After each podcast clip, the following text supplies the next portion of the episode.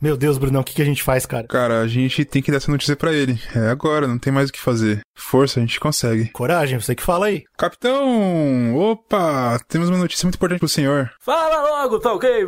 Fala aí essa questão aí. É, o seguinte, a Terceira Guerra Mundial, infelizmente, chegou aqui. Chegou na gente, a gente tá sendo atacado, não tem mais jeito, a gente vai ter que escolher um lado pra lutar. A gente vai ter que se, se aliar aos caras, não tem mais solução. Olha, no tocante a isso daí, tá ok? Eu já resolvi. Eu já vou falar aqui com o Trump, presidente Trump, imperador Trump, tá ok? E aí pronto, ele protege a gente. Capitão, com todo respeito, capitão, não, não vai dar porque os Estados Unidos estão atacando a gente, capitão. Mas, mas- mas como assim os Estados Unidos tá atacando a gente? Tá doido? A gente não tá desamparado também. O pessoal da China acabou de mandar uma mensagem oferecendo aí uma aliança. Você tá maluco? Tá ok, garoto? Fazer aliança com o comunista? Ô, garoto, tá louco? Tá ok? Mas, capitão, eles Eu já vou bater um invadindo... zap aqui no Trump, no imperador Trump. Fica tranquilo. Mas, mas, capitão, eles já invadiram a Amazônia ali, nosso exército, a galera da fronteira lá tá, tá guerreando, matando americano lá, a gente precisa dar o suporte, a gente precisa de algo de alguém, a gente sozinho não vai conseguir. Mas é o que na Amazônia? Na- isso, na Amazônia. Secretário, vem aqui agora. Convoque todo o exército brasileiro pra Oh, ir sim, até a senhor. Amazônia e matar o exército brasileiro que está atacando quê? o americano.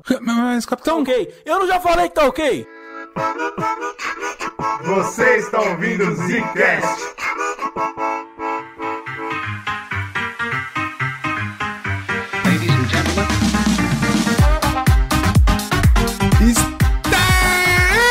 Começando mais um Zcast no Bagaça. Olha Quem fala é o. Bruno. Quem fala é o Slow, rapaz. Aqui quem fala é o Eugênio. E, cara, quarentena é chata, eu sei. Eu, eu- eu também não, não tô a favor de tudo isso. Mas, ficar longe do Brunão quando ele grita estamos começando é uma coisa muito boa, cara. Isso é um negócio que a gente aprendeu a fazer, né, cara? Ficar longe nesse Então, momento. eu tenho medo de gravar agora pessoalmente de novo e o maluco estourar meu tímpano, bicho. Que isso, mas eu gosto tanto do. Do calor humano? Tem todo mundo, tem o Zé, do, do Pipo, velho, a galera toda. Aí a gente vai ficar distante é chato. Eu, eu não sei, cara. Eu sei que a gente tá aproveitando esse tempo pra produzir muito podcast, né, cara? Inclusive voltar no- em outras séries aí que a gente deixou em aberto. É, e essa agora é o final da nossa série de guerras brasileiras. Seu quarto, né? Caralho, já gravou quatro já, velho? O quarto? Meu Deus do céu, não é Puta possível. merda, não é possível. Não é O possível. Brasil é um país beligerante, beligerante. É claro que se você for pegar na história do Brasil, inclusive é recomendado que você venha ouvindo, né? Vem ouvindo, né? Do primeiro até agora, pra você ficar legal. Mas tem um monte de que a gente deixou passar por conta de ser batalhas menores, revoltas e tal. E, né, deveriam ter um podcast só pra isso e tal, ia demandar muito tempo. A gente definiu como guerras contra outras nações, né? Guerra interna não adianta, porque, pô, o Brasil até hoje não saiu. né? Aí, A guerra civil brasileira, ela é eterna. então não tem condições. Primeira guerra, segunda guerra, a participação do Brasil foi mais ou menos a mesma? não, a gente vai não, discutir cara, aqui. eu acho, eu acho difícil o Brasil na Segunda Guerra ter tido o mesmo impacto que teve na primeira, que foi 0,2 né? O Brasil, ele, ele participou por. meio que quase que por obrigação, né? Sabe quando você tem que ir na aula da presença? É, foi quase um WO, mas ele tava lá. É, então, o Brasil ele teve que ir lá assinar a lista de presença, só isso praticamente. Mas aí nossa ideia genial foi, foi juntar tudo, né? Foi basicamente fazer todas as guerras mundiais, que onde o Brasil tava, como que ele participou, e aí finalmente fechar esse capítulo. E vocês vão ver, quando eu vou falar da Segunda Guerra pro final do podcast, vocês vão ver como tem coisa errada nessa porra. Eu sou. Um verdadeiro Conspirólogo, né, patriota. cara? Conspirólogo patriota, esse é o GG. Mano, eu sei que tem coisa errada. Isso eu deixo claro desde já. You got your warplane. Let's go to war. Bom, a gente vem aí, pra começar essa história, claro que a gente vai fazer primeiro aquele apanhado contextual, né? Histórico que a gente gosta de fazer, baseado nos livros historiadores brasileiros aí, especialistas mestrões. Mas você tem que lembrar que a gente vem aí do último episódio, que é uma guerra do Paraguai que a gente detonou, né, cara? A guerra que a gente botou pica na mesa, né? Ô, bicho, o melhor podcast de história já feito foi o Zcast sobre Guerra do Paraguai. A gente viu, a, a gente contou toda a história da América do Sul, como ela tava aquela bagunça, aquela coisa toda, e veio a Inglaterra, falou, galera, vamos tomar conta aí, como é que tá essa história? O Brasil e a Argentina chegou e bagaçou, né? Bagaçou a América do Sul, né? Foi uma vitória tão bonita, cara, que. Não, pera aí, cara, bonito não foi, não. Foi, foi... Foi várias coisas menos bonitas, cara. Não mesmo. Mas eu lembro desse podcast, se você vem ouvindo também, ouvinte, você sabe do que eu tô falando. A gente era marcado como uma das maiores frotas, maior força naval da Sim, América do Sul. Sabe? Esse Brasil, eu não sei o que aconteceu com ele. Os navios velhos de todos os nossos primos ricos lá da Europa, né? Portugal, é, Inglaterra. cara. mas aqui na América do Sul a gente era. O rico era nós, né? Cara, mas, eu sei enfim. Que é isso? É tipo assim, ó, não tem quando- rinha de galo? Fazer aqui um exemplo. Tem a rinha de galo. Tem um homem de 1,90m com um galo de poucos centímetros brigando contra o galo. Aquela briga, os galos estão brigando entre si. Se Legal. você vê aquela luta dos galos, fala, porra, que luta incrível, que batalha maravilhosa. Pô, o galo venceu. Fala, Sei o galo não, é muito foda. Caralho. Se o galo for lutar contra o cara de um metro e meio, seja ele baixinho, independente, ele vai ser muito maior que aquele galo, vai ser vergonhoso, porque ele tá brigando com pessoas maiores. Essa é a ideia. A Guerra do Paraguai era o Brasil com, os- com a galerinha aqui, com as crianças, entendeu? Era, não era Ah, o profissional, era o sub- era o sub-20. Aí ele foi jogar o profissional, A cara. gente falou no podcast que, o- que o Paraguai tinha o maior exército da América do Sul, né, cara? Então, eu acho que o ponto aí é a maior exército da América do Sul, que não chegar aos pés. Esse que é o galo, né? Entendi, É, entendi. caralho, entendeu? Você falando, é o galo contra o galo ali, é coisa Entendi, bonita, entendi, a gente entendi. sacou. Agora você vai brigar contra os donos do bagulho? Não dá, cara. É, aí não dá. Aí vai- Mas uma coisa que a gente comentou bastante no, no podcast, principalmente ali na resolução da, da Guerra do Paraguai, era como o Brasil tinha medo de elevar as suas tropas, de dar poder aos militares, justamente porque ninguém já. A galera já não tava mais afim de obedecer aquele sistema monarquista, o imperador brasileiro. E é exatamente isso que vai acontecer no primeiro momento aqui que a gente vai falar nesse podcast. É 1900 1889, quando acontece o quê? Os militares gigantes de fortes e poderosos e agora muito mais coesos entre E machucados, né, cara? Depois de matar criança. coesos como uma unidade nacional federativa, eles olham e falam, mano, olha o poder que a gente tem, a gente ganhou a guerra do Paraguai, a gente, detonou, tá ligado? O que que esse Dom Pedro pau na roda do caralho, ou esses oligarca filha da puta, esses burocratas lá da, da monarquia, tem- entende de, de guerra ou de país, né, do Brasil? Não entende nada, eles são tudo filho de português, esses bosta. Vamos derrubar essa merda. E é o que acontece, tá ligado? Em 1889, em 15 de novembro, que é um feriado até hoje, né, proclamação da república. Militares, principalmente encabeçados por militares, civis também, que a população já tava cagando pro rei, que se for o rei, e oligarcas, que aí é importante falar porque foi eles que financiaram essa porra. Não, peraí, parou, parou. Você tá me falando que tomadas militares são financiadas por oligarcas? Você diz- tá de brincadeira. Pois é. pois é, cara. Sabe, ó, os oligarcas é aqueles caras que, que levavam as faixas lá na Paulista, é, intervenção militar, tá ligado? Não, que horror. Essa Não é galera, possível que você tá falando isso pra mim. essa galera foi com a faixa lá, os militares obedeceram e tal. Cara, o Brasil, o Brasil é um ciclo, né, cara? Que loucura. Não, a gente não aprende, bicho. Esses oligarcas era a galera do Sudeste, principalmente. Paulistas e mineiros eram os mais ricos. Os paulistas estavam ali arrebentando no café, né? Plantando muito café e tal, exportando. E os mineiros também, só que eles também tinham grande produção de leite, né? Queijos, leites, laticínios e também a produção de, de gado, né? Muito maior do que a de São Paulo, por exemplo. Mais ou menos assim, a indústria ganhava bastante com a escravidão, né? Essa galera aí. Pois é, essa galera ganhava muito com a escravidão bacana. e essa galera, assim como hoje, e eu vou fazer um ciclo bate aqui agora. Essa galera botava a balança comercial do Brasil pro lado positivo. E se você for pegar o primeiro quadrimestre desse ano de 2020, onde a gente tá com uma crise gigante, quem que não fez o Brasil quebrar foi o agronegócio, né? Hoje, Puta que merda. exato, a gente substitui aí o café pela soja, né? Mas é a mesma porra, é a mesma ideia. trágico, Ali, muito eu gosto do Brasil trágico. que ele tá evoluindo sempre, né, cara? Não para nunca. Brasil de terceiro mundo até o fim. E quem era o líder dessa revolução aí da República, da da proclamação, era o Marechal Deodoro da Fonseca e foi o primeiro líder aí. Ele se co- colocou como o grande presidente aí, primeiro grande presidente do Brasil, mas não por voto popular, né? Ele foi um cara que tomou o poder. Começou, começou bem, né, a República do Brasil. Parabéns. Já- o primeiro passo foi melhor. Foi E incrível. no mesmo dia, 15 de novembro, que o Marechal Deodoro toma o poder no Rio, eles derrubam o Visconde de Ouro Preto do gabinete ministerial, que seria o cara ali, vamos dizer assim, primeiro-ministro. No mesmo dia, José do Patrocínio, ali na Câmara Municipal do Rio de Janeiro, vai lá e escreve o primeiro documento que o Brasil agora é uma república federativa. Daí ele posta lá. Toma. Eu, eu tenho a mesma coisa que vocês têm, né? Graça, culpa do Monteiro Lobato, filha da puta. Vocês não conseguem mais respeitar o título de Visconde, certo? Não sou só eu. Não, não, não dá não. então, beleza. Então, eu só, só quero deixar a gente na mesma parte. Tá bom, legal. Em 1891 é feita a primeira Constituição do Brasil, né? Constituição que fala lá os direitos cidadão, aquela porra toda que antigamente era só o que o imperador queria. E uma das coisas importantes pra esse dessa Constituição e que vai dar liga pra o que vai acontecer no Brasil a partir de agora é, um, é a autonomia dos estados. Então eles criam a ideia de que cada estado vai ter seu governador e cada governador vai ter uma autonomia máxima naquela região. Pô, a gente é muito americano, né, bicho? Isso vai fazer os oligarcas de São Paulo e Minas ficarem felizaços, né? Porque são eles que bancam os governadores, né? Então eles vão mandar no estado, né? Praticamente. Por consequência, vão mandar no país logo adiante. Foi, foi nesse momento que a gente definiu também que cada lugar podia mandar 40 vereadores e cada 40 vereadores podia Deve ter sido por aí, viu, bicho? 13 sobrinhos e, e assim ia. Ah, tá legal. Foi, foi um bom momento, então, pro Brasil. Outras coisas importantes dessa Constituição, a primeira aí que o Brasil teve, é que eles estavam tentando colocar esse negócio do mandato mínimo de quatro anos pro presidente, pra ficar trocando, né? E a parada do voto popular. Finalmente, o povo vai poder escolher seus líderes. O maior erro da democracia. Esse é o maior erro da democracia.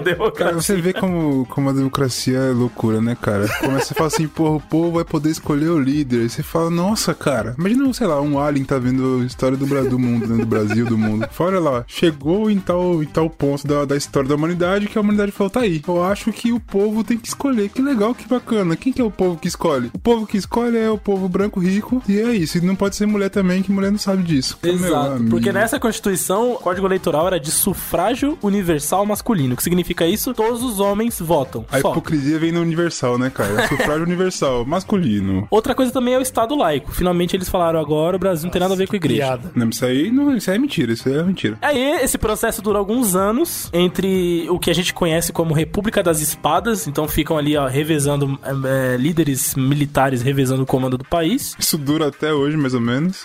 Em 1894, finalmente eles organizam o país para a primeira eleição popular, né? E aí ganha como presidente o Prudente de Moraes. E esse sim é o primeiro presidente eleito pelo povo brasileiro, no caso, homens, né, brasileiros, que deixa bem claro. Prudente de, Ma- de Moraes era maçom? E, provavelmente, Obviamente, cara. né? Isso é óbvio, isso daí não tem nem que perguntar. É, Eu acho que ele só ganhou porque a galera falou assim, porra, quem que a gente vai escolher agora? Vamos pegar um cara que é mais prudente, que é mais, né? Isso. Só pode ser esse cara Caralho. Aqui. O Bruno ele pegou o livro de história hoje e o que ele preparou não foi brincadeira dessas porra aí, viu? Foi não, parça. Segura.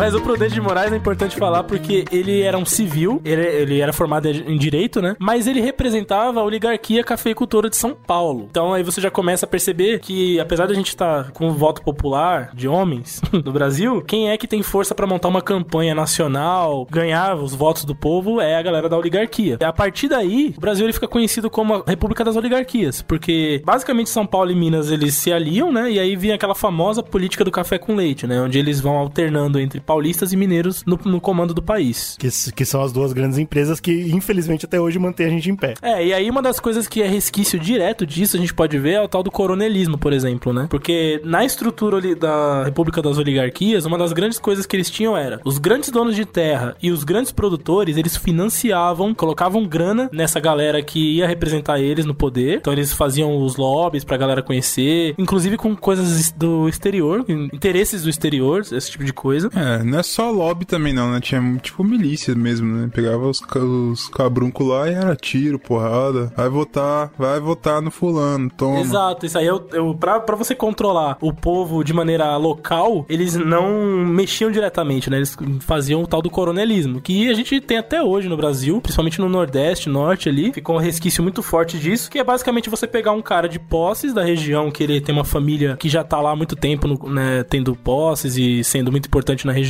Você dá pra ele títulos militares, justamente pra pessoa, pra, pra galera passar a respeitar ele, por isso tem muito, muita gente que vira coronel mesmo, sem nunca ter servido, né, e tal. Como todos os coronéis do Brasil hoje. E essa galera, que você falou, tem uma espécie de milícias, eles têm uma influência muito forte na região, eles comandam aquela região, então falam, ah, beleza, esse pedaço aqui do Nordeste, da, sei lá, o leste aqui da Paraíba é teu, você vai mandar o povo votar no fulano, que é o nosso fulano, beleza? E ficava esse sistema. Esse sistema perdurou, mano, até, vamos dizer Até assim... hoje, né, cara? Aqui hoje essa galera meio que vira vereador, vira não sei o que. Exato, isso aí até hoje você vê, cara. Você- É assustador, né, cara? Será que dava pra ter feito alguma coisa diferente? Porque parece tão natural, parece que o Brasil só podia virar isso. Ah, cara, acho que não, não sei não. É porque como o Isso me Brasil assusta, sempre foi um cara. país de proporções grandes e com muita riqueza natural, a gente sempre teve esse lado rural forte, né? É, então é difícil você imaginar que quem ia ter grana no Brasil, além dos burocratas lá do, do Império, da galera mais próxima do Imperador, ia ser a galera, os ruralistas, né? Realmente. É, então, é um pouco fatalista, porque acaba com aquela ignorância de falar, ah, o Brasil podia ser diferente. Bicho, não podia, não, cara. É isso aí. isso aí. Dificilmente. Mas se a gente vai falar que na história o Brasil teve chances, né? Começou algumas mudanças, mas ele parece que, tipo, nunca evoluiu disso, né? É, a gente ah, acabou ocultando nesses podcasts, mas muitas revoltas tinham isso na pauta também, né? A quebra dessas, dessa engrenagem gigante do sistema. Antes era um império, né? Então era a vontade popular de se tornar independente, tal, tal, tal. Depois da independência, era justamente a quebra desse sistema oligárquico, né? Que é muito mais difícil de quebrar que o Império. E é nesse contexto estrutural, econômico, social que o Brasil beira a Primeira Guerra Mundial, né? não bastava nossos problemas, o porra do mundo decidiu brigar. Isso, vamos, vamos que vamos. E assim que a Alemanha declarou esse bloqueio, o Brasil protestou formalmente junto ao governo alemão, mas não adiantou absolutamente nada. Em 1914, como a gente sabe, né, começou o mundo a ficar loucura. Matou fulano aqui, começou fulano, não, você é arrombado, vamos brigar, não sei o que, começou a guerra que virou mundial, né, e é conhecido como a Primeira Guerra Mundial hoje. Mas é aquela ideia, né, porque o mundo todo, é, a gente tá falando aqui do, do Brasil virando uma república, mas o mundo todo tava passando por esse processo, né, e bem antes do Brasil, né, o Brasil foi um dos últimos, mas enfim, tava passando por esse processo de quebrar essas que a aristocracia mandava por impérios e coisas assim. Então a Primeira Guerra ela vem para meio que determinar isso, né? O fim dos grandes impérios, é a queda final dos imperadores. Então a Primeira Guerra ela muda tudo isso. E o Brasil, como o Zô tava falando, pô, a gente é um país que é focado em exportação de café principalmente. Como que a gente vai viver no mundo em guerra? Agora tá em guerra, começa primeiro parar de comprar café. Café não é uma coisa essencial na, na hora de guerra, a gente precisa comprar arma, Exato. coisas de sobrevivência. Então café foda-se, então ele já perde muito do, da parada. E o Brasil decide o quê? Ó, a gente vai ficar neutro. Tem aquela questão também de você, por exemplo, se você vende café pra um lado e vende café pro outro, os dois vão ficar putos com você, né? Porque você tá vendendo bem de consumo pro meu inimigo. Tome um é que é lado. parada, tipo. por isso que é importante você declarar neutralidade. Tipo, quando você sempre está estudando guerra, você tem assim, ah, o país tal declarou neutralidade. Cara, só ele não falar nada, porque ele tá declarando neutralidade. O importante de declarar é você. É isso que o Slow falou. Você chega pra galera e fala, galera, ó, eu não vou me meter, então vou vender pra galera, todo mundo aí, hein? Tô Não avisando essa porra. Não vem me atacar, porque eu não tô esperando ser atacado, não. Eu tô neutro, que se foda. É meio que uma forma de você falar com todo mundo pra você conseguir continuar vendendo suas paradas e continuar também é, sem se preocupar com guerra, entre aspas, né? Tipo, a galera não vai bater em mim porque eu não tô no meio e eu, não tô vendendo café pra, um- pra um cara específico. Eu vendo pra todo mundo, tô, tá ligado? É, Tipo, mais ou menos essa que é a ideia. Fora que uma realidade, uma realidade das duas grandes guerras que aconteceram na história é que as duas aconteceram muito longe da gente, né, mano? Então nunca foi um negócio tipo, puta, peraí, o Brasil tem que se. Então, mas cara, essa foi uma parada diferente, porque pegando tudo isso que o Brunão falou, então até então se fosse assim tava ótimo, né? O Brasil declarava neutralidade, a gente vendia café pra todo mundo, tava tranquilo. Mas essa guerra, e é por isso que ela merece podcast, ela, ela foi diferente de todas as outras que, o- que o mundo já teve, né? Ela foi a primeira grande guerra mundial, ou seja, todo mundo que tinha alguma certa influência no mundo teve que eventualmente tomar um lado, né? Porque foi realmente, a proporção foi gigante, né, cara? Bizarro isso. E mesmo, tipo, a gente tá muito longe da Europa, a gente não tá no período da guerra, mas, é, como eu falei, o Brasil, ele vendia com a Europa. Então, tipo, agora, essa guerra tem esse status mundial porque a gente trocava mundialmente. Ainda É, não era o que tá hoje, mas a gente já trocava. Então, tipo, o Brasil foi impactado pela guerra mesmo sem estar lá, porque a galera não tá comprando café. Você fala, "Ih, caraca, mas que loucura, bicho. Como O assim? começo da globalização, né? É isso aí. Exatamente. Porque eu tô, eu, tô, eu tô só citando a diferença entre o impacto econômico, que é óbvio que acontece, e o impacto de as pessoas estarem invadindo seu território e matando Exato, suas pessoas. é. né? Isso aí bem já, já bem é um diferente. negócio que, né, agravante aí nessa situação. Importante comentar. É no mínimo agravante. Em 1914, é, a guerra começa no meio do ano, em julho, né? 28 de julho. E o Bruno falou, né? A política do café tava lá, jogando a nossa balança pra um lado positivo, o leite também, essa questão toda. Não valia a pena mexer nisso pro Brasil, entendeu? Em nenhum momento. Nessa época, no come... iniciando no 1914, já pro meio, indo pro meio antes da guerra, o nosso presidente na época era o Hermes da Fonseca. E esse cara, ele era um militar, ele era um marechal. Muita experiência de guerra. Passado uns anos, o que, por que, que voltou um militar pro poder, né? Porque Que pergunta boa. Essa pergunta é engraçada, né? é um ciclo interessante. Porque essa oligarquia do, da café com leite, ela começou a se desgastar. Então, os caras de São Paulo e Minas começaram a se desentender em relação a vários pontos ali do comando do país e tal. Essa parada da guerra também que se aproximava, começou a ter a, a mexer na grana. E quando mexe na balança da grana, cara, aí as pessoas começam a, né, a ter problemas umas com as outras e tal. Opa, agora, aí o pessoal abre os olhos. E o reflexo disso foi o quê? Foi um militar voltar, né? O povo voltar de novo, perder essa forte aliança entre algum candidato específico e o militar voltar a ganhar força e entrar no poder. O Hermes da Fonseca é um cara que tinha muito histórico, porque o pai dele lutou na Guerra do Paraguai. Então ele tinha essa parada de falar que ele era filho de um grande patriota, que a linhagem dele era, era assim e tal, de grandes guerreiros da, da pátria, o povo achava isso o máximo. É, ele foi também, durante o, governo anterior, ele foi ministro da guerra brasileiro. Então, entre, em 1904 ele virou marechal, 1906 ele virou ministro da guerra e foi até 1909 como ministro. Então, um ano depois ele se candidatou a presidente e ganhou, né? Ministro da Guerra. Ainda existe esse, esse cargo? É o da, seria o da defesa hoje, o equivalente, né? Ah, tá, tá certo. Pô, mas eu acho, eu acho mais da Mas hora, tem né? que entender mano? que antes, a melhor defesa era o ataque, porra. Aí era Então, ministro da exato. guerra. Dane-se. Essa filosofia aí muito faz falta, viu? Mas- Mas sabe o que eu acho bonito do Brasil, velho? Brasil, o exército pífio. Os caras, eles tinham autoestima muito grande, né, muito, cara? cara. A gente sempre teve, mano. Gente é muito, Paraguai. muito confiante, cara. É, então, muito confiante. É, mas é verdade, os grandes do Brasil eles sempre tiveram essa parada assim, eu sou meio europeu, essa porra, né? E a prova É, então, disso, Os caras não tinha noção nenhuma, né? noção zero. o Hermes da Fonseca, ainda como ministro da guerra, ele era um puta admirador do Império Alemão. Ih, Isso rapaz, aí. aí. é legal, hein? Ele viajava muito pra Europa, então ele se sentia um erudito alemão, um um visionário das, das estratégias de bélicas europeu. Ele tinha essa parada, tá ligado? Transparecia isso muito aqui no Brasil. Tanto é que ele, como ministro da guerra, ele tinha um projeto, um, um programa de intercâmbio, vamos dizer assim, militar entre a Alemanha e o Brasil, em que ele mandava soldados brasileiros pra servir na Alemanha, fazer um serviço mínimo militar, então ajudava os alemães a ter um contingente. Ao mesmo tempo, a Alemanha treinava esses caras e mandava de volta armas alemãs. Que isso vai, isso, isso vai virar uma recorrente na, na cultura brasileira, porque isso acontece bastante, né, na, durante esse período. Tanto é que depois, quando a gente vai lá pra 1920, por exemplo,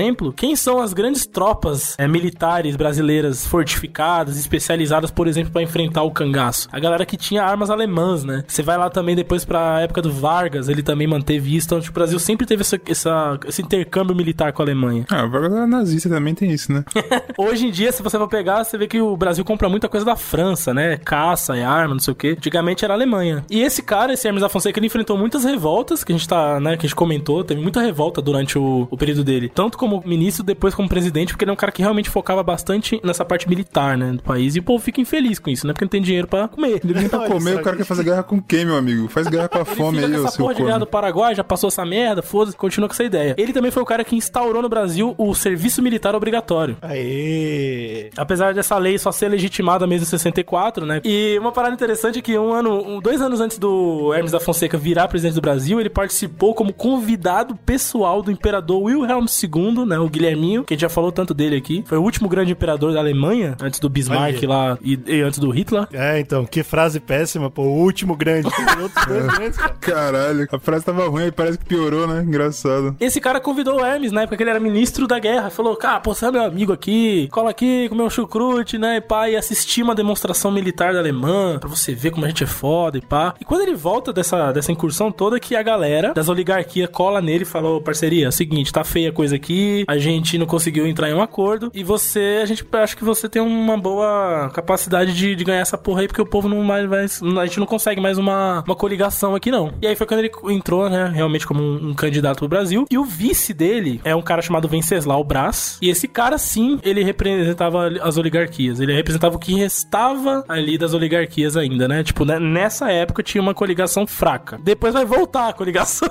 dos caras, não tem problema nenhum, ele se arranja. É, Tô falando nesse ano. Época já, já tinha essa palhaçadinha de, ah, meu vice é amigo de vocês, então tá tudo bem. Exato, é o. Que Mano, as oligarquias nada mais são do que o centrão. Eles são É o, centrão, cara. bicho. É isso, é isso, exatamente. Exato, exato. E aí, beleza, eles ganham a eleição, eles são presidentes. E aí, em novembro de 1914, ou seja, quando começa a Primeira Guerra Mundial, que o Bruno comentou que o mundo tava aquela porra, a primeira coisa que o Hermes faz é, é falar assim: ó, sou amigo da Alemanha e aparentemente a Alemanha tá do lado errado da história. E não vai ser a primeira vez que um presidente brasileiro vai ter esse questionamento, né?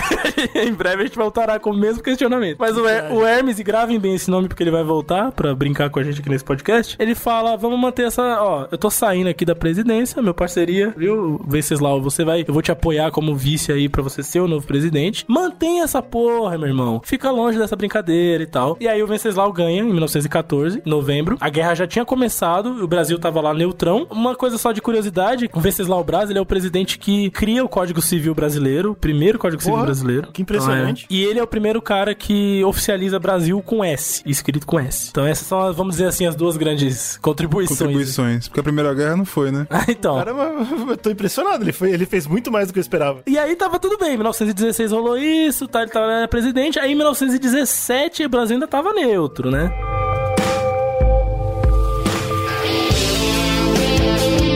Só que aí a Alemanha, qual que é o problema? Ela começou a cagar na, na vara, né? Ah, vá. Olha só. Na Primeira Guerra, a Alemanha ela tava com uma estratégia muito forte para na batalha que era os submarinos e fazer uma guerra de tentar isolar a Europa do resto do mundo, no sentido de assim, ah, você tem um navio ali de mercadoria que vai entrar na Inglaterra, então eu vou bo- bombardear essa merda, que a Inglaterra vai ficar sem alimento, consigo me fortalecer nesse sentido. Então ele tava fazendo uma guerra toda pensando nisso, né? Caralho, bicho, o tal do submarino, quando ele veio, ele veio mesmo, né, cara? Pra É, mudar mas é uma tudo. novidade. Até hoje, se você pensar, é muito surreal. Caralho, é uma caixa de a- caixa, uma caixa de ferro embaixo da água que tá é tipo um tubarão mecânico, sei lá, cara. é muito Sim. impressionante. É um conceito sinistro. É muito óbvio o conceito, né? Você fala, porra, a água você tá embaixo dela, ninguém te vê, cara. Você vai lá e você tá, dá tiro nos outros, é incrível isso. Você pega um país como a Inglaterra, que é uma ilha, aí Exatamente. você botou no cu dos caras, né, mano? Nessa E época. você fica cercando eles sem eles te verem, sem saberem aonde você tá. É Claro que hoje a gente tem radares, uma porrada de coisa aí. Mas enfim, já tem também submarino que vai anti-radar. O ser humano é incrível, né? Com essas porra de guerra aí, ele não para Pra nunca. matar os outros, a gente sabe se divertir. Porra, a gente dá um jeito. Só que aí, com essa guerra submarina da Alemanha, ela começou a afundar os navios brasileiros. Ops. E aí começou a ficar um pouco triste, né? O primeiro navio que eles afundaram é um navio que era chamado Paraná, que ele, ele tava indo pra Inglaterra, se não me engano, tava cheio de café, obviamente, e foi afundado, morreu a galera e foi uma merda. Aí, tá vendo? Tá vendo aí o que eu falei? O Venceslau deve ter tentado seguir a dica do Hermes, né? Não, vamos manter. Exato, mas ela falou Só que assim. ele tá indo vender café pra quem? Pro inimigo do outro. Aí o outro não deixou, tá vendo? Aí é foda. Essa guerra aí, ela, ela foi diferente, cara. Essa guerra, ela tá na cara Foi que ela diferenciado. ia mudar tudo. Ia dar merda. E aí, tipo, a Alemanha afundou a parada, o Venceslau ficou pistola, mas ele falou: não vou entrar nessa merda ainda. Porque eles- o que ele fez foi o que todo, todo, todo mundo da América do Sul fez, que foi tipo uma carta de que coisa feia. Estou cortando ligações com a Alemanha, não fala tô mais comigo. chocado, tipo isso. Ele fez uma nota de repúdio. É tipo isso, exatamente. Ele fez um post no Face. O, o Venceslau, ele fez igualzinho aqueles caras que tomam um murrão e fala assim, ó, se você me bater de novo, você vai ver. Aí o cara dá outro murrão e fala, ó, na- na- no Olha que terceiro, coisa feia. eu não vou deixar. Mas, cara, isso é interessante, porque não era só o Brasil que tava cortando a, a parte diplomática com a Alemanha e fazendo carta de repúdio, falando para de fazer isso comigo, coisa feia. Toda a América do Sul tava fazendo isso. Só que o Brasil foi o, o único país da América do Sul que chegou uma hora e falou: tá, cansei, acabou essa palhaçada. Eu tô em guerra contra a Alemanha agora, esses arrombados aí, quero que se foda. E se aliou com, com a galera, com os Estados Unidos e tal. Eu e cheguei a ver Inglaterra. um trecho de um documentário que mostrava jornais da época, a galera, mano, a- os populares do Brasil pedindo, né, pro Venceslau. Vai, Venceslau! Vai, filha da puta. Entra na guerra, Esse é um outro, Os caras entendendo nada, bicho. É um outro ponto, porque é, essa guerra teve um impacto popular de, aceitação. Tanto que tinha um. Tava vendo que tinha um político do. Não sei se era de Santa Catarina, mas enfim, era um político do sul, que era de família alemã. E quando começou isso, teve uma discussão, né? A galera começou a discutir. Falou, "Ô, e aí, a gente entra na guerra ou não entra? E esse cara defendia muito que a gente. Não, não vamos entrar na guerra, não, pô. Os caras. A Alemanha é bacana, os caras são gente boa, vamos ficar aqui neutro, é melhor a gente não, se- não se envolver. E esse cara, ele teve que pedir demissão, porque o povo da região falou: esse cara é um traidor, ele é alemão e tal. Então, tipo, teve uma visão Foi aí que surgiu brasileira. o termo, ele é alemão, ele é inimigo. E aí, é provável, é provável. Mas aí, cara, é, teve essa pressão popular de falando assim, cara, eu quero entrar na guerra, eu sou brasileiro e você. Afinal, nós ganhamos a guerra do Paraguai. Qual guerra a gente não Exato, ganha? Mano, sempre preso nessa porra. Não é possível. A gente se leva muito a sério, não é possível um negócio desse, mano. Pô, a gente detonou na ia guerra do? Paraguai, os caras estavam em alta, irmão. Você acha que os caras iam ter medo de entrar na guerra mundial? Pô, como é que a gente ganha? A gente já ganhou Copa, a gente ganha também a guerra.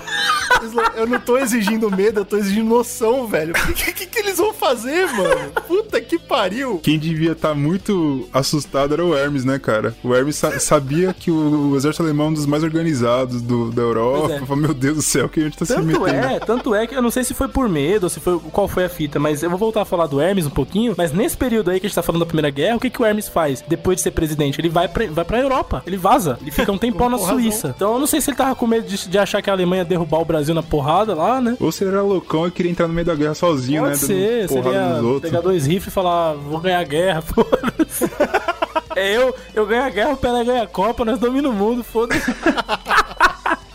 Cara, era muito louco. Só que aí, beleza, o Brasil fala, então vou entrar, vou entrar na guerra. Aí ele olha pro exército dele e a primeiro, o primeiro ponto é o exército despreparado, né? Ele lutou na guerra do Paraguai, mas a gente já falou como é que foi aquela batalha incrível. Então, cara, eles não tinham preparo, um treinamento efetivo e bom. É claro que tinha. O Brasil tava começando a investir nisso, né? Com, com o Isla tava falando do Hermes, então tava mandando galera pra treinar, trazendo esse conhecimento, mas ainda assim era muito pífio em relação ao que tava acontecendo lá fora e outros países que tinham um exército de fato preparado. Só que essa guerra confusa, né? Do mesmo jeito. Então tinha isso, tinha pressão popular e teve também, eu encontrei um cartaz de propaganda do governo e eu vou ler a propaganda pra vocês. Era assim: Por favor. O Brasil não sabe, não pode e não quer viver sem honra. Praticar o tiro é aprender a defender a, a pátria. Caralho! Ou seja, além disso tudo, tipo, como o exército era, né, imagino eu, que não era um dos melhores, ele tava incentivando ao público, mesmo, falando, galera, é, treina tiro aí. Porque em casa. É bom você treinar em casa que provavelmente eu vou mandar você pra Europa morrer pra lá. Caralho, bicho, olha isso. Nossa, mano. Eu não sei como é que o governo hoje em dia não recuperou esse, esse cartaz aí, mano, pra usar na propaganda. É, então. É bom, é bom, se você tá ouvindo isso aqui, não espalha muito não, esse, esse trecho aqui. Vai que os caras ficam perigoso. sabendo que teve isso aí, é, É, foda. mas aí beleza, né? Chegou os caras e falou, beleza, quais são as, missão, as missões militares que o Brasil vai mandar aí pra ajudar a gente? Teve uma As missão. missões? As, É, no plural? teve várias. Ele ajudou em várias, em várias Brasil, pontas. cara. Imagina o, o conselho lá da, da Tríplice Aliança, né? Cara, então, tá Sim. vindo aí uma parceria nossa aí, pra ajudar. Parceria boa, hein? Aí os caras, mas quem é? Ah, é o campeão da Guerra do Paraguai.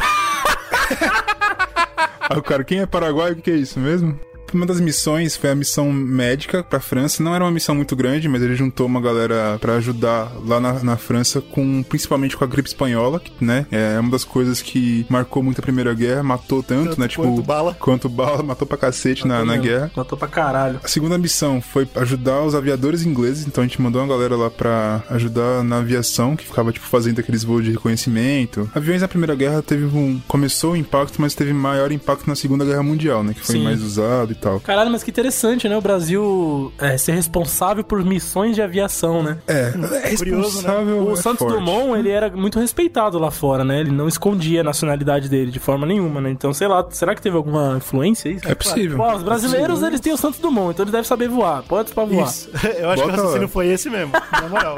Aí teve uma terceira missão, que era a missão de combate mesmo, que ele que juntou uma tropa lá de combatentes com os franceses pra lutar na Caralho, França olha lá isso, contra os alemães, que é, né, loucura. E teve a principal, a que foi mais, como a gente falou na própria, na própria guerra do, do Paraguai. O Brasil, na parte naval, ele tinha, não muitos, mas tinha acho que uns dois que eram muito famosos, assim, navios que eram muito bons, que eram gloriosos, e tinha outros que não eram tão gloriosos assim, mas tinham um impacto naval, entendeu? Ele tinha uma tropa legal Fazer um volume ali. fazer um volume. E a galera, porra, vai ter um impacto naval forte do Brasil pra ajudar. Principalmente pra, como a gente tava falando que a guerra era muito dos alemães fazendo essa guerra submarina, então ter navios na água, pra, ou ser, sei lá, alvo, sei lá que porra é essa, ou pra tentar localizar onde estão esses submarinos, pra tentar combater contra eles, né, e, e, tipo, liberar espaço náutico, que era muito utilizado ainda, era importante. Então o Brasil, ele teve, principalmente no norte da África ali, ficou, sabe, tipo, ficava... Rondando. Patrulhando É, ali. tipo, rondando ali pra ver se via alguma coisa. Mas você pensa, né, cara? Como que você. Sem radar, né? Como que você fazia?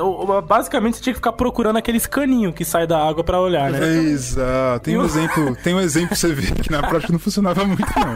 E o brasileiro, como ele já tem muita. Principalmente o nordestino, tem muita capacidade de caçar calango no sertão, né? Fica olhando a cabecinha dele quando sai da. Acho que era, esse, era esses caras que eles botaram lá pra olhar o caninho saindo da água. Eu acho que foi esses caras mesmo, tanto que eles conseguiram. A real é que não era pra isso, né? Você tá ligado? A gente sabe o que, que é, a gente não, não ri porque é triste, mas a, a real era afundar o navio quer dizer que tem um submarino lá. É, então, Era bota assim os que brasileiros ali, boiando ali, Bota pra os ver brasileiros. se. Brasileiro se explodir o navio do brasileiro, a gente manda navios pra metralhar a água, sei lá, porque, pô, assim. Era isso, É, né? no fundo era isso aí mesmo, falar a real. E também tinha outra coisa, que era tentar localizar aquelas é, mina aquática. Então era um trabalho de corno mesmo, de Trabalho, lascar. nossa, que trabalho suicida, mano. O Brasil, ele conseguiu, conseguiu coisas incríveis. Quando ele chegou, é, quando ele chegou na, no norte da África, ele já foi pego pela gripe espanhola. Yes. Tipo, morreu uma galera do navio. Então, tipo, o Brasil já como se fudeu sem nem pegar em arma, sem E nada. Ele essa gripe lá e já chegou aqui no. Brasil, inclusive. Eu acho que a galera que voltou lá dessas batalhas trouxe, porque um dos, dos, dos elementos que teve nesse governo do Venceslau foi o enfrentamento da gripe espanhola, cara, que chegou no Brasil com força. E aí, tipo, a galera morreu de gripe espanhola, nem pegou em arma nem porra nenhuma, ficou lá rondando por um tempo. E aí a galera falou: meu amigo, vocês estão rondando aí, estão achando porra nenhuma, vamos pra outro lugar. Tava, a galera tava tentando, né, pôr algum uso pros brasileiros. Os brasileiros, eles se encontraram em uma batalha na Primeira Guerra Mundial, que foi a Batalha das Toninhas. Isso aqui é uma merda. Por que que Nossa, acontece? Eles mano. estavam no Estreito de Gibraltar ali e tal. E segundo a galera que tava avistando ali, viram um periscópio lá. Que foi o que o Slow falou. Como que eles vão. Não tinha radar? Viu um periscópio. Falou, opa!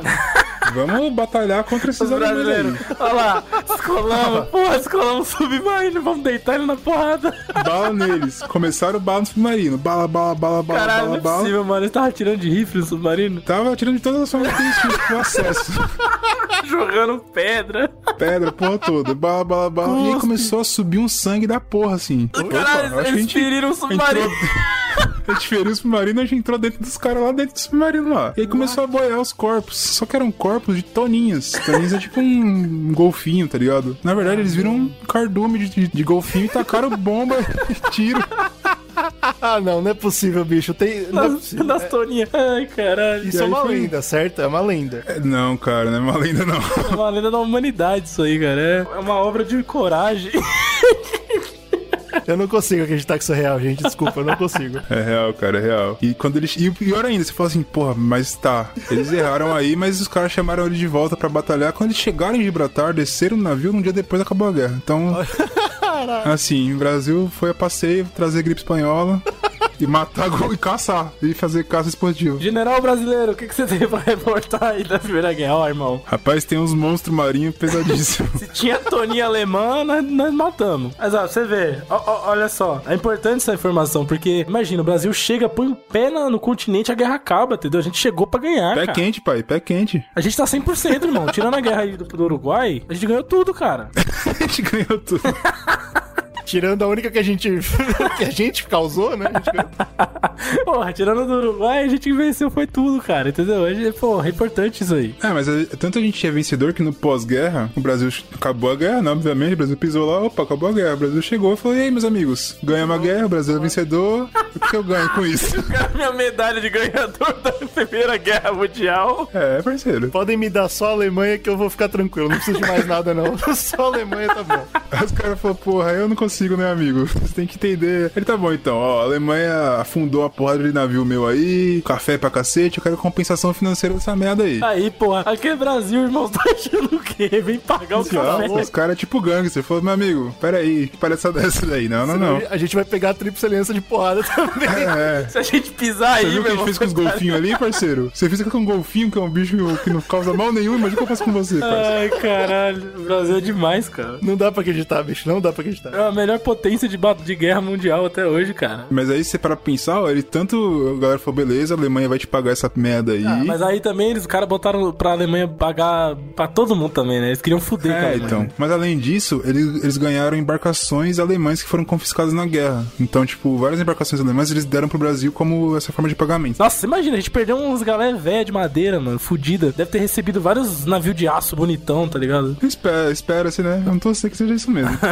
e outra coisa também, né? Porque foi quando, começa ali as Nações Unidas e não sei o que, e o Brasil, por ter participado na Primeira Guerra, etc., ele tem cadeira, né? Tanto que a gente tem um histórico, né, de ter cadeira na ONU e o cacete desde o início. É, apesar da ONU tá ter lá. sido criada depois, essa parada de conselho internacional surgiu aí, né? A gente participou desde sempre, então, pra parte diplomática do Brasil é importante é, a participação na guerra, porque teve isso também, né? É, então, nesse caso, a Alemanha nem ficou puta com o Brasil mesmo, não. Porque o Brasil matou toninhas, na real, né? Mas quem foi lá pra botar pra fuder com eles foi a Tríplice Aliança, que é o que exatamente vai respaldar pra Alemanha nos próximos anos, né? Esse negócio do Tratado de Versalhes, né? Que fudeu com a Alemanha, né? Basicamente. Fudeu total. Outras influências também que tiveram pós-guerra aqui no Brasil foi, primeiro, uma imigração europeia é, aumentou. Então o Brasil abriu as portas. Tinha aquela imigração alemã, por exemplo, não foi isso, né? Mas abriu porta para outros europeus que estavam em estado de guerra, na merda, pra vir pro Brasil. É, a- o café, como a gente tava falando, já tava em crise, porque, como a gente comentou, os caras não estavam comprando café. Então o, Brasil tava em crise geral, né? Essa parte do, do café e tal. Agora que cada vez mais, com a globalização, começou a ser plantado em outros lugares. Existi- existiam novas potências de café crescendo. né? Exato, além disso, tipo, você fala assim, pô, tudo bem que o café brasileiro é incrível, mas foda-se. Eu vou comprar um café mais barato, vou fazer aqui. Porque a Europa tava em guerra, então eles têm que pegar o dinheiro deles e, e reinvestir tudo neles mesmo, na estrutura, etc, pra tentar voltar o país a ser o que que era. Então, tipo, os caras não estão importando coisas. E o Brasil se fudeu nesse sentido. E o Brasil também não tava conseguindo importar de coisa de lá, porque o Brasil vende café, mas ele importa tudo de fora, né? Olha aí. Porque o Brasil não era um país industrializado. E esse é um, um ponto importante, porque começam a vir estrangeiros pra cá e abre indústria no Brasil. A indústria brasileira começa a crescer. Descobre que é um campo a ser explorado, né? É Sim, porque tipo, né, você não tem de onde comprar. Fala, cara, eu preciso comprar um chapéu. Hum, Porra, não, não tem uma indústria que faz um chapéu no Brasil. Fudeu. A gente não tem, a gente não tem nenhuma siderúrgicazinha. não tem porra nenhuma. Isso aí é então, o tipo, sonho do, do sonho siderúrgica, que é- vai mudar nosso patamar como país, cara. Vai. E o foda é que, tipo, eu vi que muitos desses que vieram não foram os brasileiros que chegaram e falaram, peraí, a gente, tipo, eu posso fazer indústrias, mas foram a galera de fora, da própria Europa, que veio pro Brasil, e opa, eu vou abrir uma indústria aqui. Aí, outra coisa disso é justamente, né, você tem a indústria começa a aumentar, não sei o que lá, e começa também o aumento dos movimentos sindicais, que agora, como a gente falou, tem Constituição, Até porque você tem que lembrar que ventos bolcheviques sopram do leste. Exato. E os caras além começam a perceber tudo, que né? a classe trabalhadora tem não sei o que, e é não sei o que lá, e o barbudão falou. Começa a tem não sei o que internacional. do iPhone, e não pode ter iPhone. Você sabe que isso aí é sintoma, né? Da doença chamada democracia. Isso aí é tudo. É, loucura. Outra coisa que começa a crescer é o movimento tenentista, né? Que é justamente o que a gente tava falando, os, os oligarcas agora. Tá claro pro, todo mundo brasileiro ali que a oligarquia é quem manda no país. Isso, e É, ela tá em crise, né? Tá em, tá em crise e a gente tá, tipo, na mão dessa cara, desse cara. Tipo, a gente tá um, tá um cara doente, é, tentando levar o país, a gente tá preso com essa porra, a gente não pode trocar e começa movimento no, no exército também, da galera não gostar disso, começar a ter revoltas e protestos, assim como os trabalhadores. Então, tipo, começa, o Brasil começa a ficar em, em fervo, né, depois da Primeira Brasil, Guerra. claramente o Brasil ia mudar, né? Não tem como você passar por isso e não mudar, né? Nosso país tem essa história, né? Quando o povo começa a agir, quando as, as classes políticas começam a convergir, quando os ricos começam a se desagradar, o Brasil vai mudar, vai ter alguma parada, né? Principalmente quando os ricos começam a se, desagradar. E geralmente vai pro caralho, hein? Vou deixar aqui um negócio aí. Geralmente piora.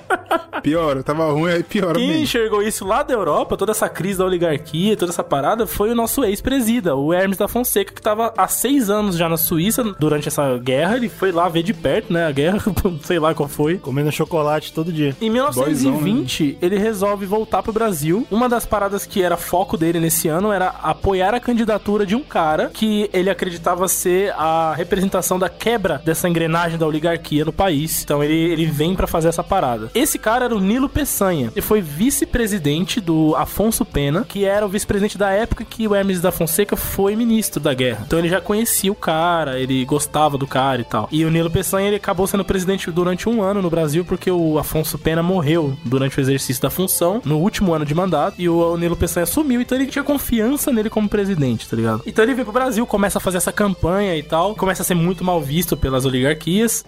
Quero café! Quero café! Quero café! É!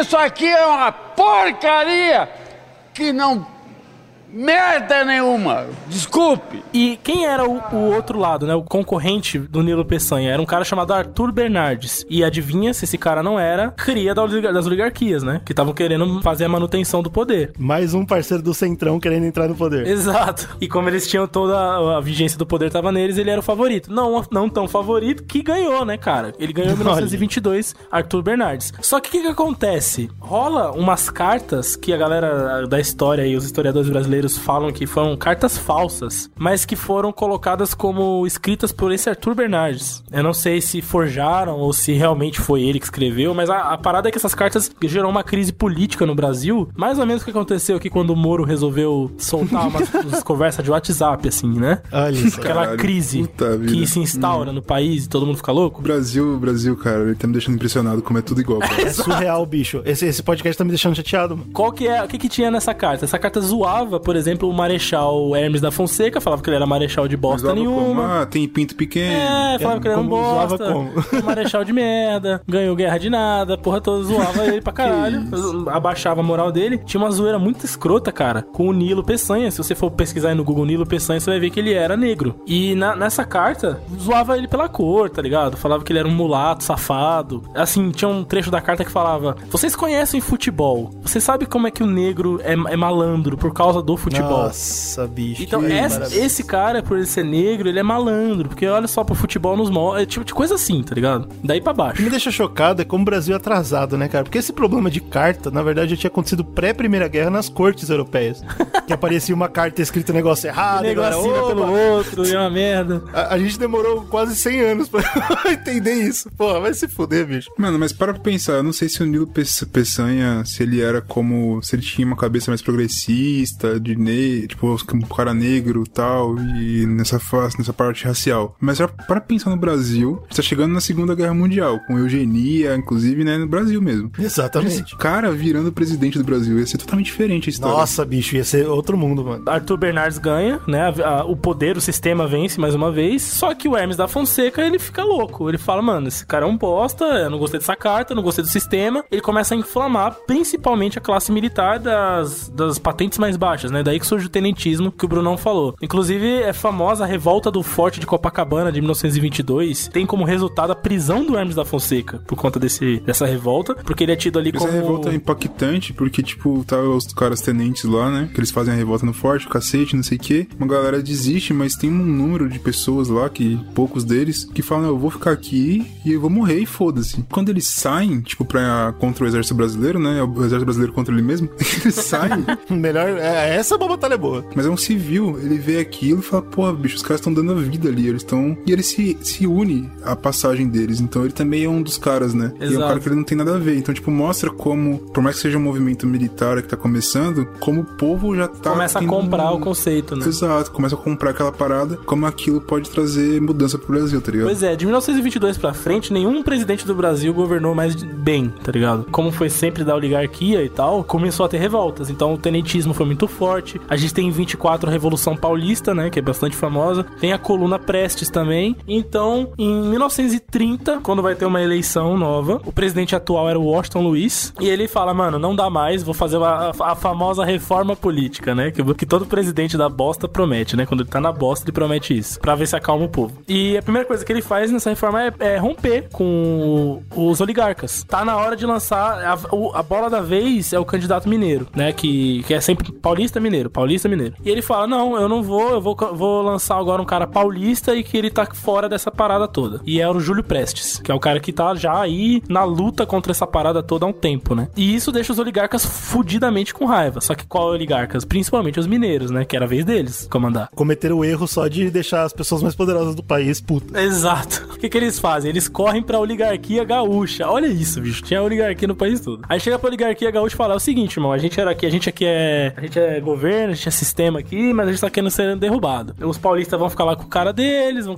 vão acabar financiando o cara, vão acabar ficando no poder de certa forma. A gente aqui tá, tá puto, porque era pra ser nós que ia ser comandando a porra toda agora. Então, vamos nos aliar aqui aos gaúchos e vamos nos aliar aos tenentistas. Cara, isso aí mostra que política é suja, né, cara? Aí, Cara. puta, isso, isso marca muito. Porque né? a oligarquia mineira desagradada desce do pedestal, grita pro povo e fala: Olha lá a oligarquia paulista dominando, né? Não vai mudar em porra nenhuma, vai ser continuar tudo igual. E o povo fala: É isso mesmo e tal. Então eles ganham apoio até dos tenentistas, tá ligado? Mas a gente vê isso muito no Brasil, né, velho? É igual você ter o é cara mais corrupto do, do Brasil, Eduardo Cunha, falando que não, vamos fazer um bagulho pra impeachment da, da presidente mais corrupta e acabar com a corrupção no Brasil. É muito loucura isso, velho. Exatamente é isso. surreal. E o povo comprar o, o discurso do corrupto, né? Pra, pra poder tirar o corrupto que eles não gostam. É tipo isso, né?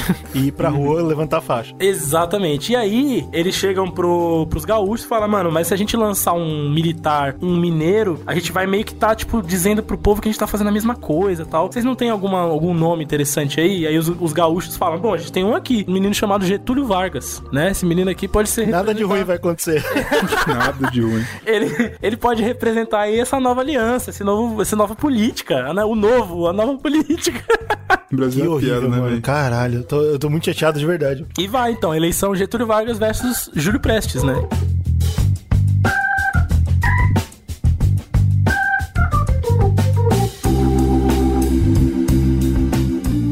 acontece é que Getúlio Vargas perde. Ainda bem que ele ficou de boa com isso. E ele ficou ca- cabuloso. Falou, puta que merda, eu tenho uma puta de uma aliança tenentista, ou seja, exército. E eu tenho, mano, porra, ligarquia mineira, dinheiro, gaúcho também, dinheiro. E aí rola o estopim da revolta, porque ele não fica satisfeito com o que ele quer, né? Ele quer porque quer recontagem de votos. Mano, o Brasil é, é tudo igual mesmo. Não, é, é absurdo. Eu não né? aceito se você foi manipulado, a urna. Aquela porra toda. O estopim dessa merda é quando o vice dele, da chapa dele, que era o João Pessoa, inclusive aí tá aí, ó, Paraíba, João Pessoa, né? Não é à toa. Esse cara aí era famoso, foi governador da Paraíba. O cara era famosão no Nordeste. Ele foi assassinado. Ih, rapaz. E aí o Getúlio, a primeira coisa que ele fala é, mano, assassinato político. A gente tá sendo. Se a gente fosse tá na sendo... Europa, era a Primeira Guerra Mundial. A gente tá sendo coagido aqui pela política, pela velha política. Né? A primeira coisa que o Getúlio fala é: Oba! Porque os historiadores, eu fui dar uma boa pesquisada sobre isso, nenhum deles confirma que foi assassinato político. Na verdade, alguns até chegam a dizer que não teve nada a ver com política essa morte do João Pessoa. Ah, teve. Ah, teve. Teve. Mas vai saber, né, cara? Sabe que existe morte forjada, facada forjada, tudo isso tem, né, na política brasileira. né? Opa, se não. Foram, porra, o mandante, o mandante foi os golfinhos, cara. Lá. Pois bem, Na, na- finalmente se vingando, né, cara? É, vingança, foda. eu sei que, que- que isso foi muito bom porque o Getúlio vai lá e, e pela força, ele derruba o Júlio Prestes, né? Ele fala, isso aqui é um, um totalitarismo. Aqui é um totalitarismo, isso é um absurdo. E aí eles, junto com, a- com a- com o povo inflamado, que ele consegue inflamar a galera, eles invadem e tomam o poder. Então Júlio Prestes nem chega a governar, na verdade, né? O Getúlio que vira o presidente. Qual que é a fita? Não, não, não se ensina história na escola? Qual, qual, qual que é o negócio? Como que pode a gente saber disso e fazer o que a gente faz? E o Getúlio ele governa anos a fundo, né, mano? Tá nem aí, com quatro anos é o caralho, ele vai. E a gente até pode fazer um podcast um dia sobre Era Vargas, né? Que é muito extenso, tem muita coisa. Tanto de coisa redatada que existe. Vamos pra Segunda Guerra Mundial, então, né? Em 1933, a Alemanha já era nazista e já estava bem consolidada. Eles quebraram o Tratado de Versalhes. O Terceiro Reich, assim como eles se autodenominavam lá, estava em pleno funcionamento, né? Tinha uma economia forte agora, de novo, e um exército crescendo cada vez mais. Uma coisa que eles tinham em mente, aumentar a relevância da cultura alemã, né, no mundo. E eles tinham interesse em trazer isso pra América do Sul, tá ligado? Espalhar o conceito do super-homem. em criar mini polos no mundo todo da Alemanha, né? Onde você pudesse ajudar a fazer esse conceito de limpeza racial, aumentar essa questão da, da- não só, da, claro, da economia, porque você tem lugares do mundo, comércio, a porra toda, e também dessa influência, né, do povo alemão e tal. Então eles tinham essa visão meio utópica, né? É a vitória por cultura do, do Civilization. E a América do Sul era uma base importante pra isso, porque tava embaixo da- dos americanos, né, cara? Pra, pra Alemanha era uma influência, tipo, foda-se, negativa, né? Miscigenada, Claro. horrível. E aí eles começam a fazer uma forte diplomacia com o Brasil e com a Argentina. E o Brasil, que esqueceu completamente de tudo até agora. O Brasil, o Getulhão, achou o máximo. Porra, aqui é dinheiro, irmão, aqui é influência, aqui é nós. E ele aceitava normalmente. Porra, eu acho que ele olhou o bagulho e falou: "Ô, o cara fez um império na Alemanha, podia fazer um no Brasil também. Eu acho que é boa. Tá liberado, vem que vem, vem que vem. Inclusive, né, uma das paradas que começou a acontecer no Brasil é porque, como nessa época tava liberado gostar de nazismo, né, né, não era Pois problema é. nenhum, começou a ter muito simpatizante. Mas hoje, hoje, hoje não pode? Tá parecendo que pode hoje, hein, tá liberado. Verdade, que história é essa? Acho que voltou essa porra aí, hein? Mas começou a ter muito simpatizante no Brasil dessa porra, inclusive no, dentro do exército. Aí a galera achava o máximo. E lá no sul, como o Brunão comentou, foi aberta a imigração, né? Lá na- antes da Primeira Guerra. Tem muita gente que é descendente de alemão no sul do Brasil, então começou a ter muita gente apegada a essa ideologia nova e tal, enfim. Antes da gente também jogar o Brasil na cruz, apesar de que merece, sem dúvida, é bom lembrar que nos Estados Unidos também, né? É, até essa época, tava liberado gostar da, da- do nazismo. Ainda não era problema, né? Não era feio. Não, Sussa. Tava É, tranquilo. Mesmo depois quando eles estavam lutando contra o nazismo, lá tinha campo de concentração nos Estados Unidos também, É né? verdade. Os negros, os japoneses. É As verdade. pessoas não lembram disso. Quando o, o nazismo começa a botar as asinhas de fora, então começa a invadir país, começa a segregar a população, começa a fazer genocídio, e aí começa a ficar feio ser nazista, aí o Brasil fala, opa, Ai, ai. o Vargas chega e fala o seguinte, os Estados Unidos tá começando a olhar feio pra nós, porque a gente tá fazendo muita parceria com a Alemanha, parceria diplomática, parceria comercial. Nessa época, por exemplo, o Brasil era o maior exportador de algodão pra Alemanha do mundo, tá ligado? Então, porra, era um dinheiro que não dava pro, pro Vargas abrir mão, tá ligado? Então ele começou a tentar fazer um meio termo ali entre os dois, tá ligado? Ajudava os Estados Unidos, ajudava a Alemanha, ficava ali, tá ligado? E o clima esquentando, né? O pessoal chama de neutralidade estratégica, né? Exato, exato. Mentira do cacete, né? Quando o presidente Roosevelt percebe que a América do Sul está começando a ter muito é, pedido no iFood de chucrute, né? É, É, porque nesse- começou a gostar? Nesse ponto da história, a Argentina já tava full nazista, né? Então, a Argentina, acho que por ser menor, não sei qual foi Já tava de a boa. questão cultural social deles que fez eles terem mais. Acho que porque o Brasil também é um povo muito mais miscigenado. Acho que, sei lá. Se tiver algum historiador ouvindo a gente aí, tiver alguma ideia do porquê que a Argentina foi muito mais suscetível a essa ideologia, que nos mande. Caiu de boca, né, mano? Já, já, já tava. Ali o sul do Brasil também, né? Tem essa brincadeira aí também. Ia subindo, a mancha vermelha ia subindo. Os Estados Unidos, porra. Estados Unidos falou, porra, vamos. Já os caras estão comendo chucrute, vamos enfiar o McDonald's nele, né, porra? Vamos fazer uma batalha, batalha cultural na América do Sul. E aí ele escala um cara chamado Nelson Rockefeller. Esse cara era do governo e ele foi incumbido de fazer uma guerra cultural na América Latina pra botar o American Way of Life lá, né, tá ligado? E aí uma das paradas interessantes que ele faz, uma das estratégias, é que, por exemplo, ele chega pro Walt Disney e fala: irmão, eu quero que você crie conteúdo pra América do Sul, pro Brasil, pra Argentina, eu quero que você faça a nossa cultura chegar até eles. Então é filmes, é, é desenhos, coisas que a gente faça pra eles consumirem nossas coisas. E o Walt Disney respondeu imediatamente: pô, mas e o ligeirinho? Ligeiro. Cara, ligeirinho de foder. Mas aí foi daí que ele criou aquele. O, O Zé Carioca, porra. Zé Carioca surge dessa, dessa leva, né? Porque ele fala, pô, o brasileiro. o Zé do Pipo, não é Zé do Pipo? ah, não, esse daí era. Era outro bagulho. Ele fala, como que, como que o brasileiro é, né? Pô, o brasileiro gosta de farra, o brasileiro é malandro, o brasileiro gosta do carnaval, então vamos nessa linha. Daí eles criaram Zé Carioca. O Rockefeller, por exemplo, fez uma campanha milionária pra levar a Carmen Miranda pros Estados Unidos, pra fazer todo aquele intercâmbio cultural. pros- Ponte, né? Pros Exato. americanos, pros brasileiros lá e falar lá como, nosso, como os americanos gostam do Brasil, olha a Carmen Miranda, aquela porra toda, né? Não tinha Carmen Miranda na, na Alemanha. Não, não tinha. E aí? E aí? E aí? Quem é que gosta mais do Brasil e toda essa porra, né? E aí, 1939, começa a Segunda Guerra Mundial. Não, senhor. José Carioca, Rio de Janeiro, Brasil. Tem um dos seus? Tem um dos seus?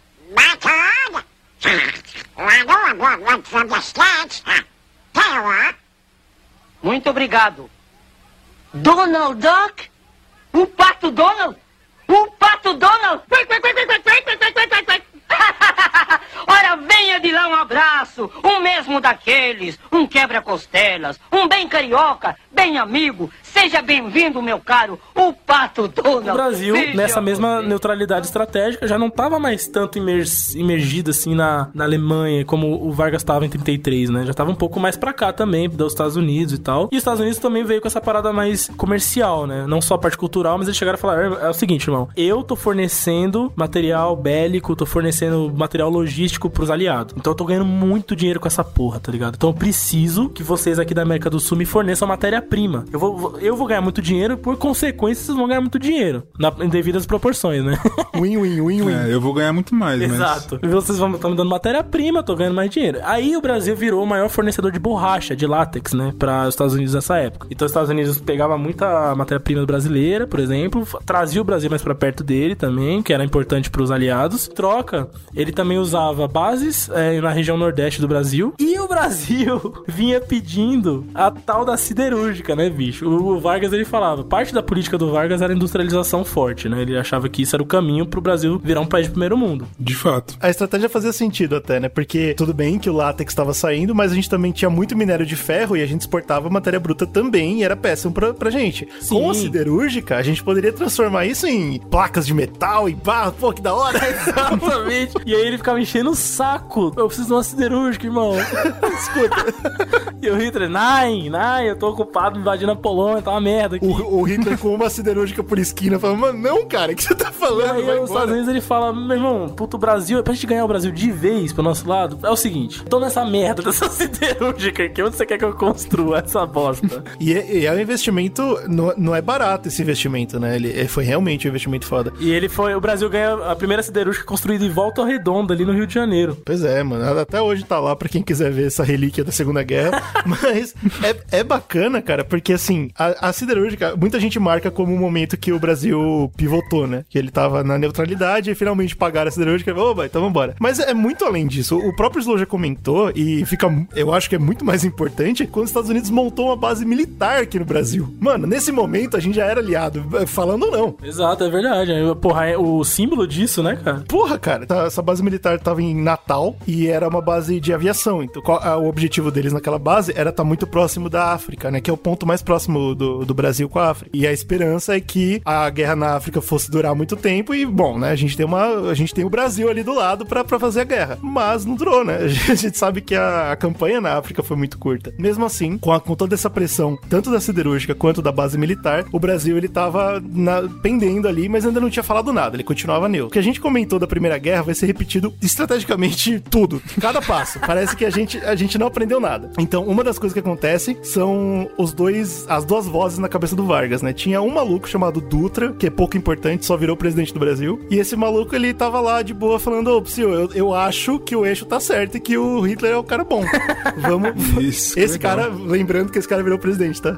E também tem que lembrar que talvez ele só fosse um safado, porque o começo da Segunda Guerra Mundial a Alemanha começou detonando, né? Arregaçando os aliados. Ou seja, ele olhou e deve ter falado: Puta, acho que a Alemanha vai ganhar essa porra, hein, mano? Vamos ficar do lado desses caras, velho. Talvez por aí, tá ligado? Pode ser É, ficar do lado perdedor é meio, é meio errado, né? Mas eu acredito que também tem a ver com ideologia. Pode Mas ser, tudo bem. pode ser. tinha esse cara e tinha um maluco que é considerado por muitos como um dos heróis da Segunda Guerra, que é Oswaldo Aranha. Esse maluco ele até tem Nobel da, pra- da Paz e ele era na época ministro das Relações Externas aqui do Brasil. E ele, amigo dos americanos, no bolso dos americanos, falava: Não, cara, pô, eixo é foda, vamos, pro, vamos pros aliados, os caras são bons. Aí é foda falar do, do cara porque ele é considerado um herói, certo? E eu já vivi o suficiente, vocês também, pra saber que ninguém é herói de porra nenhuma.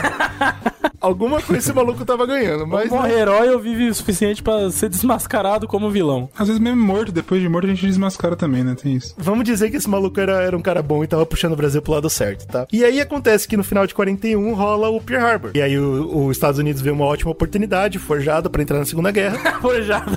Caralho.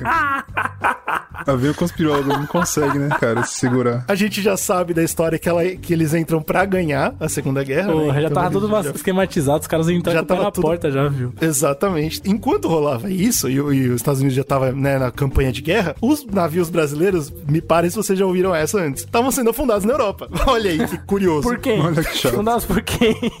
Por quem será? Submarino de quem que era? Pelos submarinos alemães, que Olha os isso, nossos... mano. Ó, não era os alemães, eu acho que aí já era vingança das toninhas. Pode ser, pode aí. ser. Elas se juntaram pra derrubar os outros navios da Brasil. Derrubava, na cabeçada. Ó, imagina, velho, vem um navio brasileiro, as toninhas falam assim, ih, caralho, esses caras aí é brabo, parça, é brabo, vai. Derruba logo, cabeçada, derruba ou foge, ou foge é É cabeçada. sempre assim, né? O Brasil tá lá neutro, aí, vê- aí tá a Alemanha puta, querendo derrubar uns navios, né? Brava, com o submarino em pleno funcionamento, aí vem uns navios brasileiros boiando lá. Ah, essa porra. Derruba essa merda, Então, foda-se. o, trágico, o mais trágico dessa história é que nesse ponto, comparado com a Primeira Guerra, a gente já não tem nada de poder é, naval. E o que o dia foi a Marinha Brasileira, agora não é porra nenhuma. E a gente só tinha nossos navios mercantes, né? Que iam pra lá fazer trocas pra manter o Brasil vivo. E todos esses foram derrubados. Ah, mas tem outra coisa também, né? Porque na Primeira Guerra foi meio sacanagem da Alemanha também. O Brasil tava fazendo mal pra ninguém. Então, mas dessa vez Tava ali também. de boa.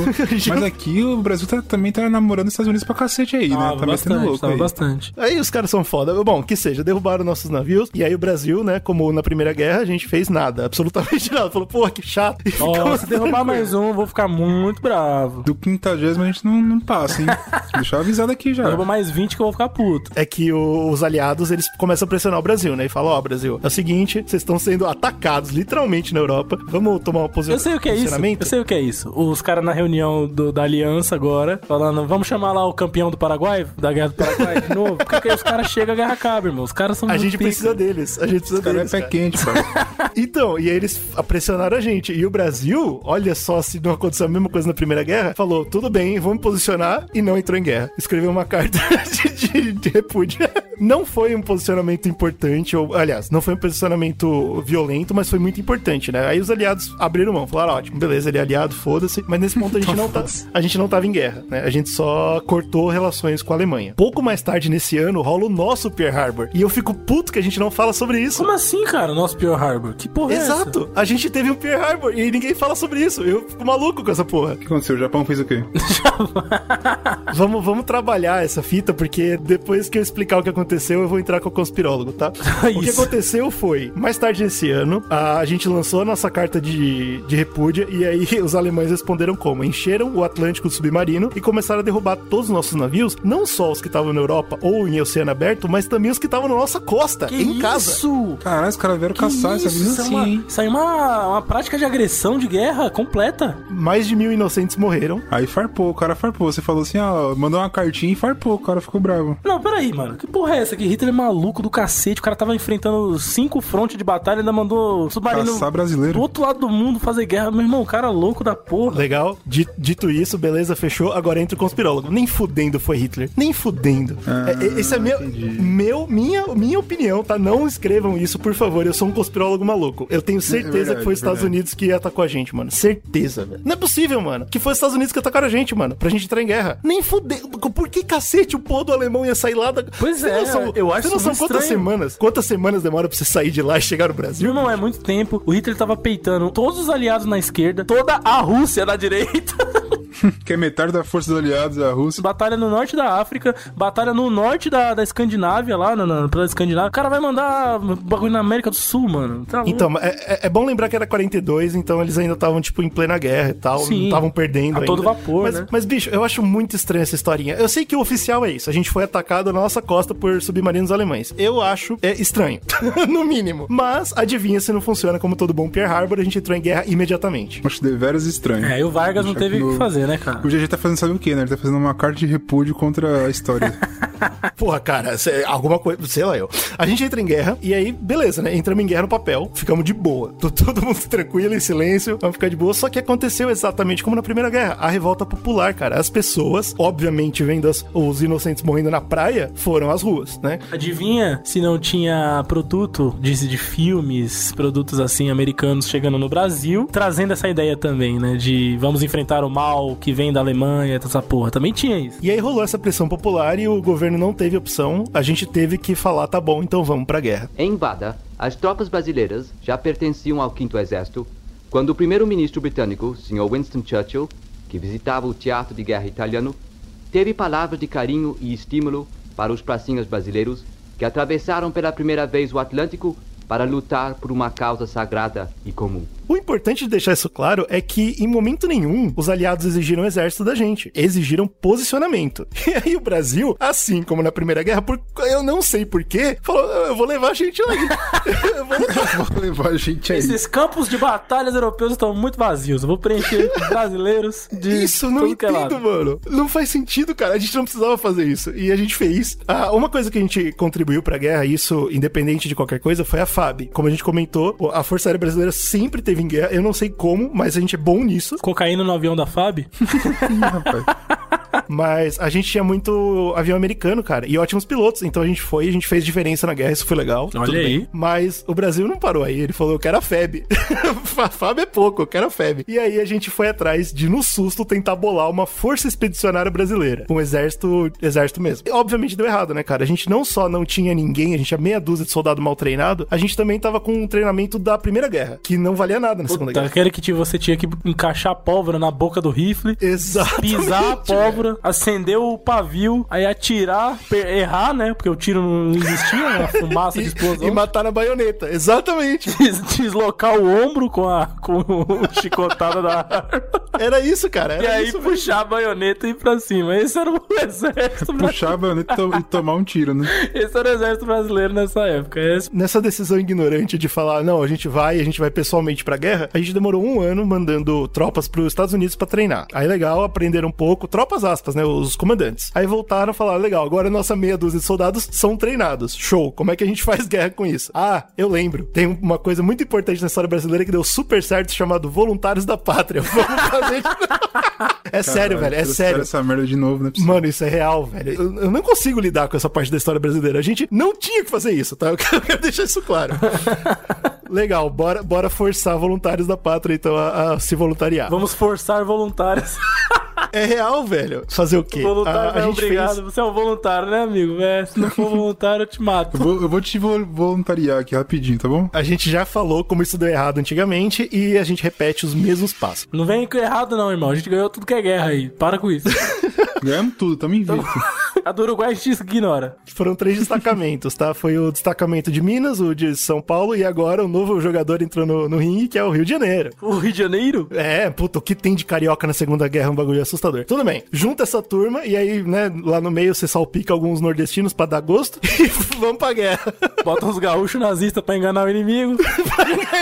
E aí a gente vai na estratégia, né, cara? Então, dois anos depois que a gente falou que tava em guerra, a gente manda nossas tropas e em julho de 44 a gente Caralho, tá... mas aí, pouco atrasado, hein? Tô em guerra, hein, Tô pô? falando, irmão, a gente vai chegar pra ganhar. Conta aí, conta aí, que eu tô, já tô dando spoiler. Vamos chegar pra Então, ganhar. mas, mas o, top, é, o risco que o Brunão falou é importante. Atrasado dois anos, né, do anúncio de guerra pra mandar. Só que dois anos não é tempo pra você treinar ninguém, velho. Entendeu? Se você não tem exército em dois anos, você continua não tendo É, exército. isso é uma coisa mas de, a gente, a gente de, de muitos mais anos, né? Tipo, décadas, sei lá. mandamos, mandamos sair do Rio de Janeiro, fizeram desfile. 25 mil soldados fizeram desfile no Rio de Janeiro. Porra! Andando com os rifles, velho. Porra, 25k? É, rapaz, juntou gente até esses voluntários. Toma, toma aí, ó. maioria absoluta de preto pobre. Por quê? Porque é a mesma galera que, que guerreou na, na nossa, no nosso orgulho, no nosso orgulho de batalha. Ah, tudo veterano, pai. Os caras bravos, os caras Não sabem. são, cara, não são. São a galera que foi forçada, que não tinha outra opção, mano. Eles foram pra guerra. É, é importante eu deixar isso claro agora, porque se a gente vê fotos e tal, a gente vê bastante branco. Inclusive hoje, se você vê reuniões de veteranos de guerra, é só branco. Por que, que você acha que foi isso? Porque na volta, bicho, teve alguns que voltaram pra família, teve outros que voltaram pra rua. É. E esses não estão em reunião de veterano, não, mas, né? Eles foram marginalizados, né? Obviamente. Vamos lá, vamos pra guerra, só alegria, só diversão, todo mundo sorrindo. Imagina o brasileiro indo, né? É, o sargento tá levando um pandeiro, o tenente levando o bumbo. então, olha, Pagodão no avião comendo som. O avião da Fábio, o quê? Cocaína e pagodão. Aí, mas eu fico imaginando a cara dos caras quando eles desceram, sei lá onde eles desceram, mas onde eles desceram tava uma merda, com certeza. Porque a Europa tava uma merda, completa, né? Então, a gente foi pra fazer campanha na Itália. O original era que a gente ia fazer campanha na, na África, como eu comentei. Só que até a gente preparar o nosso exército já tinha acabado tudo. Aí a gente foi pra Itália. E, e a Itália a gente sabe que tava preocupante mesmo, tava uma invasão muito pesada alemã. A gente vai pra lá. E aí é, é importante deixar claro agora sobre a nossa campanha, que talvez ela foi importante, talvez não. Mas muita gente brinca sobre isso, certo? A gente tem os trapalhões fazendo o exército brasileiro ridículo. Você tá falando que é o Monty Python do Brasil, né? Exatamente. E aí, como o Slow falou, por exemplo, ah, a gente levou pandeiro, que absurdo e tal. Mas o foda é que, assim, o nosso exército tava destreinado. A gente, na, pra viagem, a gente só levou roupa do corpo. Chegando lá, na promessa do- dos americanos, e pelo menos eles mantiveram a promessa, eles arrumaram pra gente tudo: comida, roupa e arma. Tudo foi americano. Então, beleza, a gente pelo menos tava armado e tava preparado pro combate. A gente não tinha treinamento, mas assim que a gente chegou na Itália, a gente começou a treinar lá. Não, a Tudo gente não bem. tinha treinamento, mas a gente tinha a roupa do exército americano, cara. Os caras achavam que a gente tinha treinamento, que a gente era americano. É bom lembrar também que tinha muito americano que sem treinamento também, né? Não, é Só pra lembrar. Os italianos olhavam de longe lá, via a gente com a roupa dos do americanos e falavam, ó, tá vindo os brabos aí. Mas você sabe por que é importante a roupa americana, né? Porque o americano não sabia que a gente era do time dele. Então, quando eu via na batalha, via a roupa dele e falava, então tudo bem, não vou atirar naquele Aham. brasileiro, vou atirar no outro. Então, por isso que foi importante também. Então, não é só, tipo, ah, como eles foram bonzinhos e ajudaram a gente. Não, padrão de guerra fazer isso. Qual que é a fita? Dentro dessa situação desagradável, que a gente não conseguiu levar nada, adivinha o que que o porra do brasileiro levou? E tem foto e tem vídeo provando isso. Bandeiro mesmo é real? O pandeiro! Aê!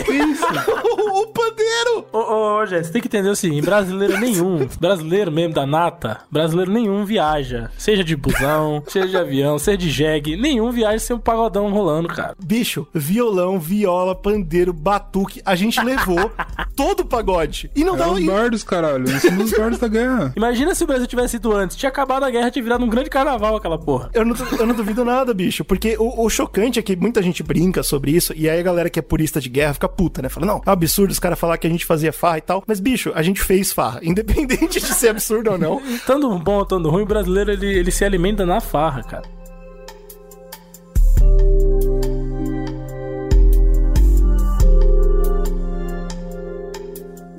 A BBC Brasil, ela fez um trabalho incrível, vale a pena pesquisar, porque na época ela já existia, braço, né, da BBC aqui no Brasil, e eles lançaram um podcast de guerra, né? What? Podcast... Podcast é jeito de dizer, mas assim, eles levaram a galera, os rádios, e ficavam lá gravando, tipo, entrevista com, com os, os soldados no front. É importante deixar isso Puta, claro. mas O cara transmitia tava. no Brasil isso? Então, veio pro Brasil. Não transmitia ao vivo, mas via pro Brasil. Olha, que fita. O povo devia, devia se reunir tudo pra ouvir, né? Com certeza, cara. E aí, qual que é a fita? Tem o Francis Hallowell, que é o Chicão da BBC, ele, ele foi o podcaster, né? Então, ele foi lá com o radinho dele. E o que ele gravou muito, que eles têm muito de gravação, é brasileiro fazendo música. E pode ser uma parte ridícula da nossa história, mas pelo menos é, uma- é muito bacana, cara. Porque, por exemplo, tem a marchinha que eles cantavam na ida, do- na viagem, que era Nós havemos de lutar pra acabar com essa desgraça, pra mostrar pro estrangeiro o valor de nossa raça. Olha e eles iam, cara. Os caras eram foda, cara. Aí os pracinhas desceram em Nápoles, Pracinhas, caralho. Pracinhas, é isso. os pracinhas, bicho. A gente tinha um nome, né? No- no- Nossa tropa era pracinhas. Mas assim que a gente chegou lá, a gente mudou de nome. Porque nós éramos pracinha até chegarmos lá e os americanos virem no nosso uniforme o que a gente tinha costurado, que era o emblema da cobra fumando. E aí, a partir daí, a tropa brasileira ficou conhecida como The Smoking Snakes. Olha aí. Muito bom. Porque a brincadeira que rolava aqui no Brasil era a cobra vai fumar antes da gente entrar em guerra. Cara, o brasileiro ele é muito incrível, velho. A cobra fumou e não por acaso existe aquela, aquela imagem importantíssima da Segunda Guerra, né? Com o nosso soldado brasileiro segurando a bomba e na bomba escrito, né? A cobra está fumando. a gente chegou. Mas aí, Tamo como é na que não guerra, ganha uma guerra? Como é que não ganha? Como é que não ganha uma guerra desse jeito? Essa galera ganha qualquer guerra, bicho. Puta, cara. A parte dessa brincadeira toda, a gente levar instrumentos de música e tal, a Itália é até hoje muito agradecida da gente, então, status nas cidades que a gente liberou. E os Estados Unidos considera que The Smoke Snakes foi um puta destacamento da guerra, cara. A gente era foda. Olha aí, tá vendo? Na primeira guerra a gente não fez muita coisa, mas na segunda a gente, porra, ajudou. No podcast da BBC, o capitão Antônio Barcelos Borges Filho, ele era o comandante ali das tropas, e ele juntou uma galera, os, os destacamentos dos soldados mais bem preparados fisicamente e bonitos, porque a Smoking Snakes recebeu uma visita importantíssima do Winston Churchill, velho. Não é ele foi possível. ele foi até a Itália dar uma olhada na Smoking Snakes, mano. Caralho, não é Eu possível. queria ver a Pô, cobra fumando, né, que que o? Churchill foi fazer ali, cara? Que louco, ele foi pra lá, mano. Caralho, não sabia nem que ele tinha saído da Inglaterra. Tem filme, tem, tem vídeo, é, é real essa fita aí. Ele foi e ele gostou das tropas, falou, ô, brasileiro forte, bonito. Cara, Povo bom pra eu explorar aqui, fazer uma exploração boa desse povo. Ó, pra você ter uma ideia, tem até a data. Isso foi em 19 de agosto. O, o capitão, o Antônio, ele falou que esse foi o momento mais importante da vida dele, porque ele falou que a presença do Winston Churchill mudou tudo pra ele. Então, o cara chega e onde ele chega, acabou. é ele, bicho. E é importante notar também que nas fotos, a gente tem outras coisas que mostram que a gente não tava levando a sério, apesar dos puristas quererem defender tanto assim The Smoke Snakes. Por exemplo, o nosso exército segurando um cartaz escrito Hitler, estamos aqui. Muito bom. Ah, o que, que significa esse cartaz? A gente é muito bom, mano. O que, que significa esse cartaz, mano? Tamo aqui, Hitler, se fudeu. Claro, pô, o Smoking Snake chegou, viado. Você tá na merda. E tem uma foto muito boa da gente chegando, liberando uma cidade italiana, em cima de um, de um jeep, e no jeep tá pichado Brasil, tudo errado. A gente, é- mano, a gente é foda pra caralho. Pô, essas fotos me deixaram muito feliz, velho. a gente é muito bom. Teve um outro momento do, da BBC que pegou que eu achei muito legal, que aí vai mais pra humanidade da gente lá, porque assim, é legal de ver, é legal de pensar e tal, mas muito brasileiro morreu. Não só no- na viagem, no próprio navio brasileiro morreu, mas chegando lá morreu tanto de tiro, óbvio, quanto de frio. O pesado da batalha mesmo aconteceu na virada do ano, de 40, 44 pra 45. E aí o invernão veio, né? Invernão veio, mano, e os brasileiros não estavam preparados, é muito triste. Tem um, tem um filme brasileiro feito em 2013, chama Estrada 47, é um filme com produção alta. E aí o que eu peguei que eu gostei muito foi nesse, nesse áudio da BBC, tem o cabo Humberto Davi, que todo mundo chama de Pinguim. Ele é o cara que trazia as cartas, né? Então ele f- mostra muito essa relação que tinha entre aqui a terra, a pátria amada e os, e os guerreiros lá no, no frio, né? E, e é muito bom que quando ele pega o microfone, ele fala, amigos, mandem mais cartas, caso contrário, me esfolam aqui. Cara, é muito bom, mano. E, e ele, e ele comenta uma coisa muito importante que ele fala: recebi uma carta falando que teve jogo do Vasco contra o Flamengo. Meu e Deus. agora tenho que esperar aqui o resultado. Ficamos nessa agonia sem saber. Caralho. Esse é o brasileiro na guerra. Entendeu o que eu tô falando, mano? Avança, carta! Opa! Vamos ver se o Nacife recebeu uma! Bem, nem é preciso dizer mais nada. Está na hora do pessoal receber carta. Soldado José Toite Filho. Soldado Cândido Tomás de Carvalho.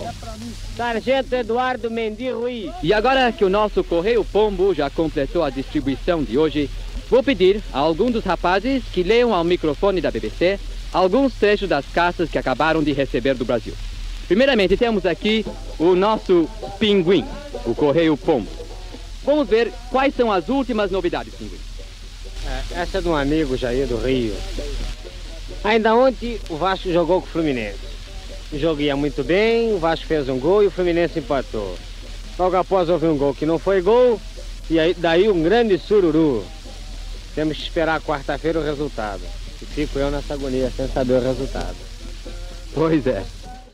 Em setembro, então, perto do final do ano, a gente começa a avançar para dentro da Itália mais a fundo e a gente vai até uma ponta onde estava acontecendo uma exi- existe uma verdadeira barreira ali, uma uma linha de defesa muito forte alemã que é conhecido, todo mundo sabe da história de Monte Castelo, né? Foi onde aconteceu a maior cursão brasileira e é onde os puristas de guerra dizem que a gente brilhou, que a gente foi guerreiro, puto herói pra caralho. Eu sei que é, é verdade que foi muito difícil, muito complicado. Eu já não sei essa parte tanto da, da importância, a gente vai discutir sobre isso. O soldado Walter Freire, ele conta que logo em janeiro, quando tava bem neve assim, tinha essas três casinhas que estavam mais ou menos na linha do Monte Castelo, e era onde os, os alemães se defendiam ali. Então, o trabalho do Brasil, que era uma bosta, era você fazer ronda até as casinhas, pra ter certeza que o alemão não tava invadindo. Chegando lá, você trocava tiro, porque o alemão te via, né? Você trocava tiro, e aí você, e aí você voltava. Era isso, essa era a ronda do brasileiro. Tamanho desastre, soldado ele fala que ele foi, eles normalmente em grupos de dois, três, foi e voltou e quando ele voltou, ele ficou sabendo que um soldado brasileiro não tinha voltado. A, a ordem foi: foda-se, você fez seu trabalho, esquece, volta pra base e descansa. E ele foi um dos heróis que falou: não, cara, eu, não vou deixar meu, meu amigo pra trás. E ele volta junto com outros dois que não deram os nomes, aí eles se ofereceram pra ir atrás desse maluco, tomar tiro de novo e encontrar esse cara morto. E eu achei que dá um filme incrível, porque, mano, o brasileiro ele tinha garra, tá ligado? Ele, não é porque a gente tava zoando e tal que a gente não foi também, mano. Falou, nenhum, ninguém fica pra trás, bicho. E trouxeram o corpo do cara. Eu achei muito Mas impressionante. eles chegaram lá e encontraram o cara já morto. É, infelizmente, ele, ele fala, e na voz dele é muito triste que ele fala: chegamos só pra trazer de volta o cadáver. É, é, é uma bosta, mas é muito bonito, assim. A gente lutou, a gente venceu e a gente tomou Monte Castelo. E isso é uma coisa que ninguém pode tirar do Brasil. Foi a gente. Inclusive, a gente tem um herói de guerra, o Marcílio Luiz Pinto. A foto é muito boa, porque ele tá com um sorriso, mano, muito da hora. E ele ganhou a, a terceira maior condecoração do exército americano, mano. A gente foi pesado, bicho. A gente, a gente chegou e a gente lutou, de verdade, tá ligado? E quando termina a batalha, quando termina a guerra, por que, que eu falo que não é tão importante? Porque assim que a gente tomou Monte Castelo, acabou a guerra. Então, por um lado, foi uma vitória muito foda, muito. Mano, é, qualquer vitória que você faz pra cima do morro é muito impressionante. tá Sim, ligado? sim, porra. Sim, sim, É, verdade. Você tá subindo e tomando tiro, cara. Debaixo de tiro, velho. Debaixo de gente indo. É muito impressionante. O problema é que é legal. dominamos essa montanha na Itália. Aí, tipo, meses depois, os caras já mandam, ah, dominaram a Alemanha inteira, acabou. Aí é foda, tá ligado? Por um lado, é muito legal. Por outro lado, eu dei uma olhada, eu procurei mapas de estratégias, né? Durante a Segunda Guerra, mapas atualizados dia após dia. Não parece que foi uma vitória muito importante, infelizmente. É, ganhou uma batalha, mas não a guerra, Se né? tivesse A sido, sei lá, dois, três anos atrás, antes disso, talvez tivesse sido um ponto estratégico importante, mas pro final da guerra ali não tava mais tendo, né? E se não tivessem feito e o Brasil não tivesse matado, porque a gente perdeu mais de 500 homens, não teria problema, talvez. Então, tipo, é muito, é muito ruim você pensar que tanta gente morreu à toa, tá ligado? Então. É, mas aí você não pensa na guerra no geral, né? é, exato. A gente tomou no, em fevereiro de 45, Monte Castelo. A guerra em setembro. Acho que foi, foi, foi isso aí que ganhou a guerra, hein? Peraí, então foi isso. Eu também tô achando, tô achando que isso aí foi O cara consequência. parou e falou, pô, a gente perdeu um monte, viado. Os caras subiu o bagulho. É foda, hein? Acho que é melhor a Campeão gente ir do, pra, da Guerra do. Paraguai lá, eles já tomaram uma montanha já pra eles aqui. É melhor acabar essa merda, se rende aí que os caras estão Se vindo. render, se eles chegar aqui na, na Alemanha, vai ser bagunçado. Pois é. Aí o lado, o lado negativo da guerra é isso, né? Tipo, a gente passou muita dificuldade, a gente perdeu muitos homens, talvez à toa. E tem a- o Benedito Sebastião do Amaral, que é um dos veteranos que deu entrevista há pouco tempo atrás. Ele fala que os homens no, no front, eles choravam vendo tirinhas do Zé Carioca, tá ligado? Se- sentindo saudade de casa, alguma coisa assim. Exato, exatamente. Essa propaganda americana que antes foi mó legal, né? Tipo, que bacana os Estados Unidos se importa. Depois de um tempo se tornou uma coisa extremamente amarga. Tipo, caralho, por que, que eu tô aqui? Por que eu tô morrendo? é muito difícil, cara. É chato pra caramba, mas é muito bonito. A gente fez um ótimo trabalho e essa sensação toda de guerra, especialmente guerra defendendo democracia, velho, fez com que o brasileiro mudasse totalmente de cabeça. Ah, claro. A gente foi até a Europa, até longe pra cá. Lutou contra a neve, lutou contra a Alemanha, Pela lutou contra o liberdade, inferno contra, contra o fascismo. pra acabar com a ditadura. Então o Vargas, né? O Vargas lá. que, que, que porra é essa, tá ligado? E, e aí foi o grande movimento que, que mais tarde vai derrubar o Vargas, mais ou menos, né, entre aspas, e, que mais tarde vai levantar o porra do Dutra nazista como presidente. Então eu né, não sei que, que bem que fez. E que mais tarde ainda vai ter a ditadura, né? Exatamente. A gente vai jogar a democracia todo dia no lixo e vai instaurar uma ditadura. 64. A história do Brasil na guerra é muito. Ela tem seus lados muito positivos e seus lados muito negativos, né, cara? Um lado muito positivo, por exemplo, no final da guerra, na viagem de volta, uma música que, que o cara vai contando é mais ou menos uma prosa, né? Que ele vai tocando violãozinho e falando: O Hitler tava triste, chorando no bar. E aí eu cheguei e falei: O que foi, senhor Hitler? Ele falou: O Mussolini me abandonou. é muito bom, cara. O brasileiro tava demais. Sei lá, bicho. Eu não fico feliz da gente ter participado da guerra, não. Ah, cara, eu acho que, assim, de todas as guerras que a gente comentou do Brasil até agora, esse episódio praticamente era inevitável o Brasil não participar, nem que seja de maneira diplomática, porque essas duas guerras que a gente comentou hoje, elas foram guerras de proporções bizarras que nunca tinham acontecido na história da humanidade, né? Elas envolveram todos os continentes, menos a Antártica.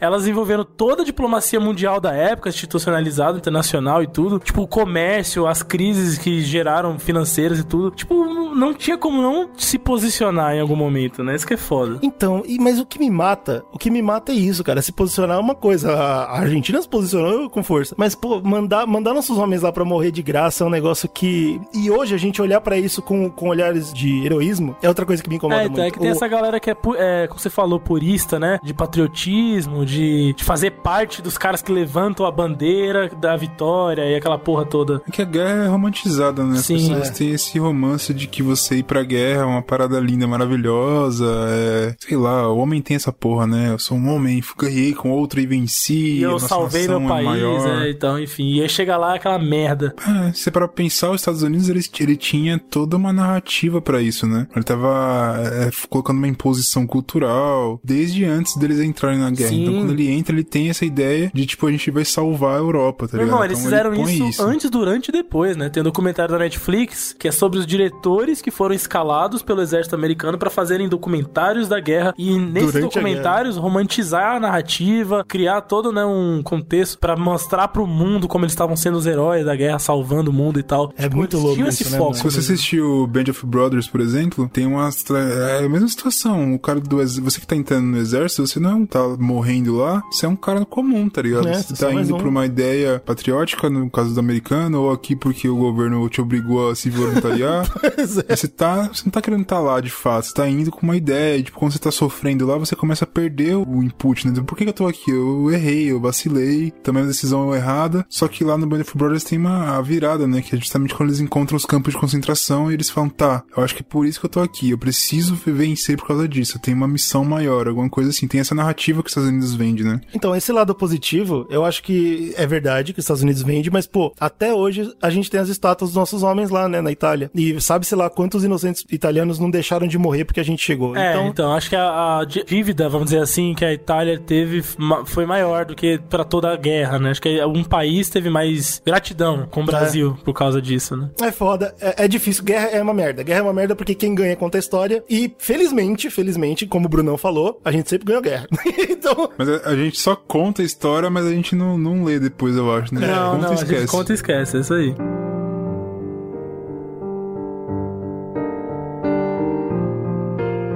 E agora a gente fica aqui, a gente encerra essa série maravilhosa e a gente fica aguardando aí a próxima guerra que o Brasil participar pra gente fazer o próximo episódio, tá? que a gente vai ganhar, né? É isso. queria, queria terminar só com o brasileiro falando na, no frio. O cara da BBC foi entrevistar o sargento Abel Lima. Falou: E aí, sargento, como é que tá esse frio, essa friaca? A gente tá perto da virada eh, do Natal, se não me engano. Aí o sargento falou: É, hoje a gente vai comer peru, né? O ravioli, que os italianos trouxeram pra gente, rabanada, pastel, castanha, tudo regado a um bom vinho italiano. E acaba o áudio. Aí, o brasileiro, cara. Ele Nem fala do frio, né? Ele é foda-se, o frio. O cara fala, "Ih, frio, foda-se, irmão. Vou comer igual Vou um beber até merda." esquentar o, o couro. Se você gostou dessas histórias todas, se você acha que a gente fez um desserviço a alguma história específica ou quer saber mais sobre algum detalhe, é só mandar pra gente comentários, pô, gravem mais, ou não, agora tá na hora de ir pra outro lugar. Só liberar Isso pra gente mandem aí. ideias de séries pra gente, científicas, históricas, pra gente fazer, né? A gente gosta pra caramba de pesquisar, então manda pra gente. Tem o nosso Instagram, onde você pode ver as nossas novidades, nossas foticas. E também tem o quê? Facebook, onde tem nosso grupo fechado lá dentro Facebook é de, de- apoiadores. Apoiadores. Exatamente. Pra você você apoiar a gente, você entra em apoia.se barra Zcast e tem lá todos os planos bonitinhos lá. A partir de dois reais você já começa a ajudar a gente, participa do nosso grupo do Facebook, pode ouvir também as gravações no Discord. Tá né. Ao live, ao Importante- É importante também falar do nosso YouTube, que você tem que se inscrever no nosso canal, pra você acompanhar os vídeos que a gente tá lançando lá toda semana, maluco. Apoie o conteúdo que você ama e nos amem!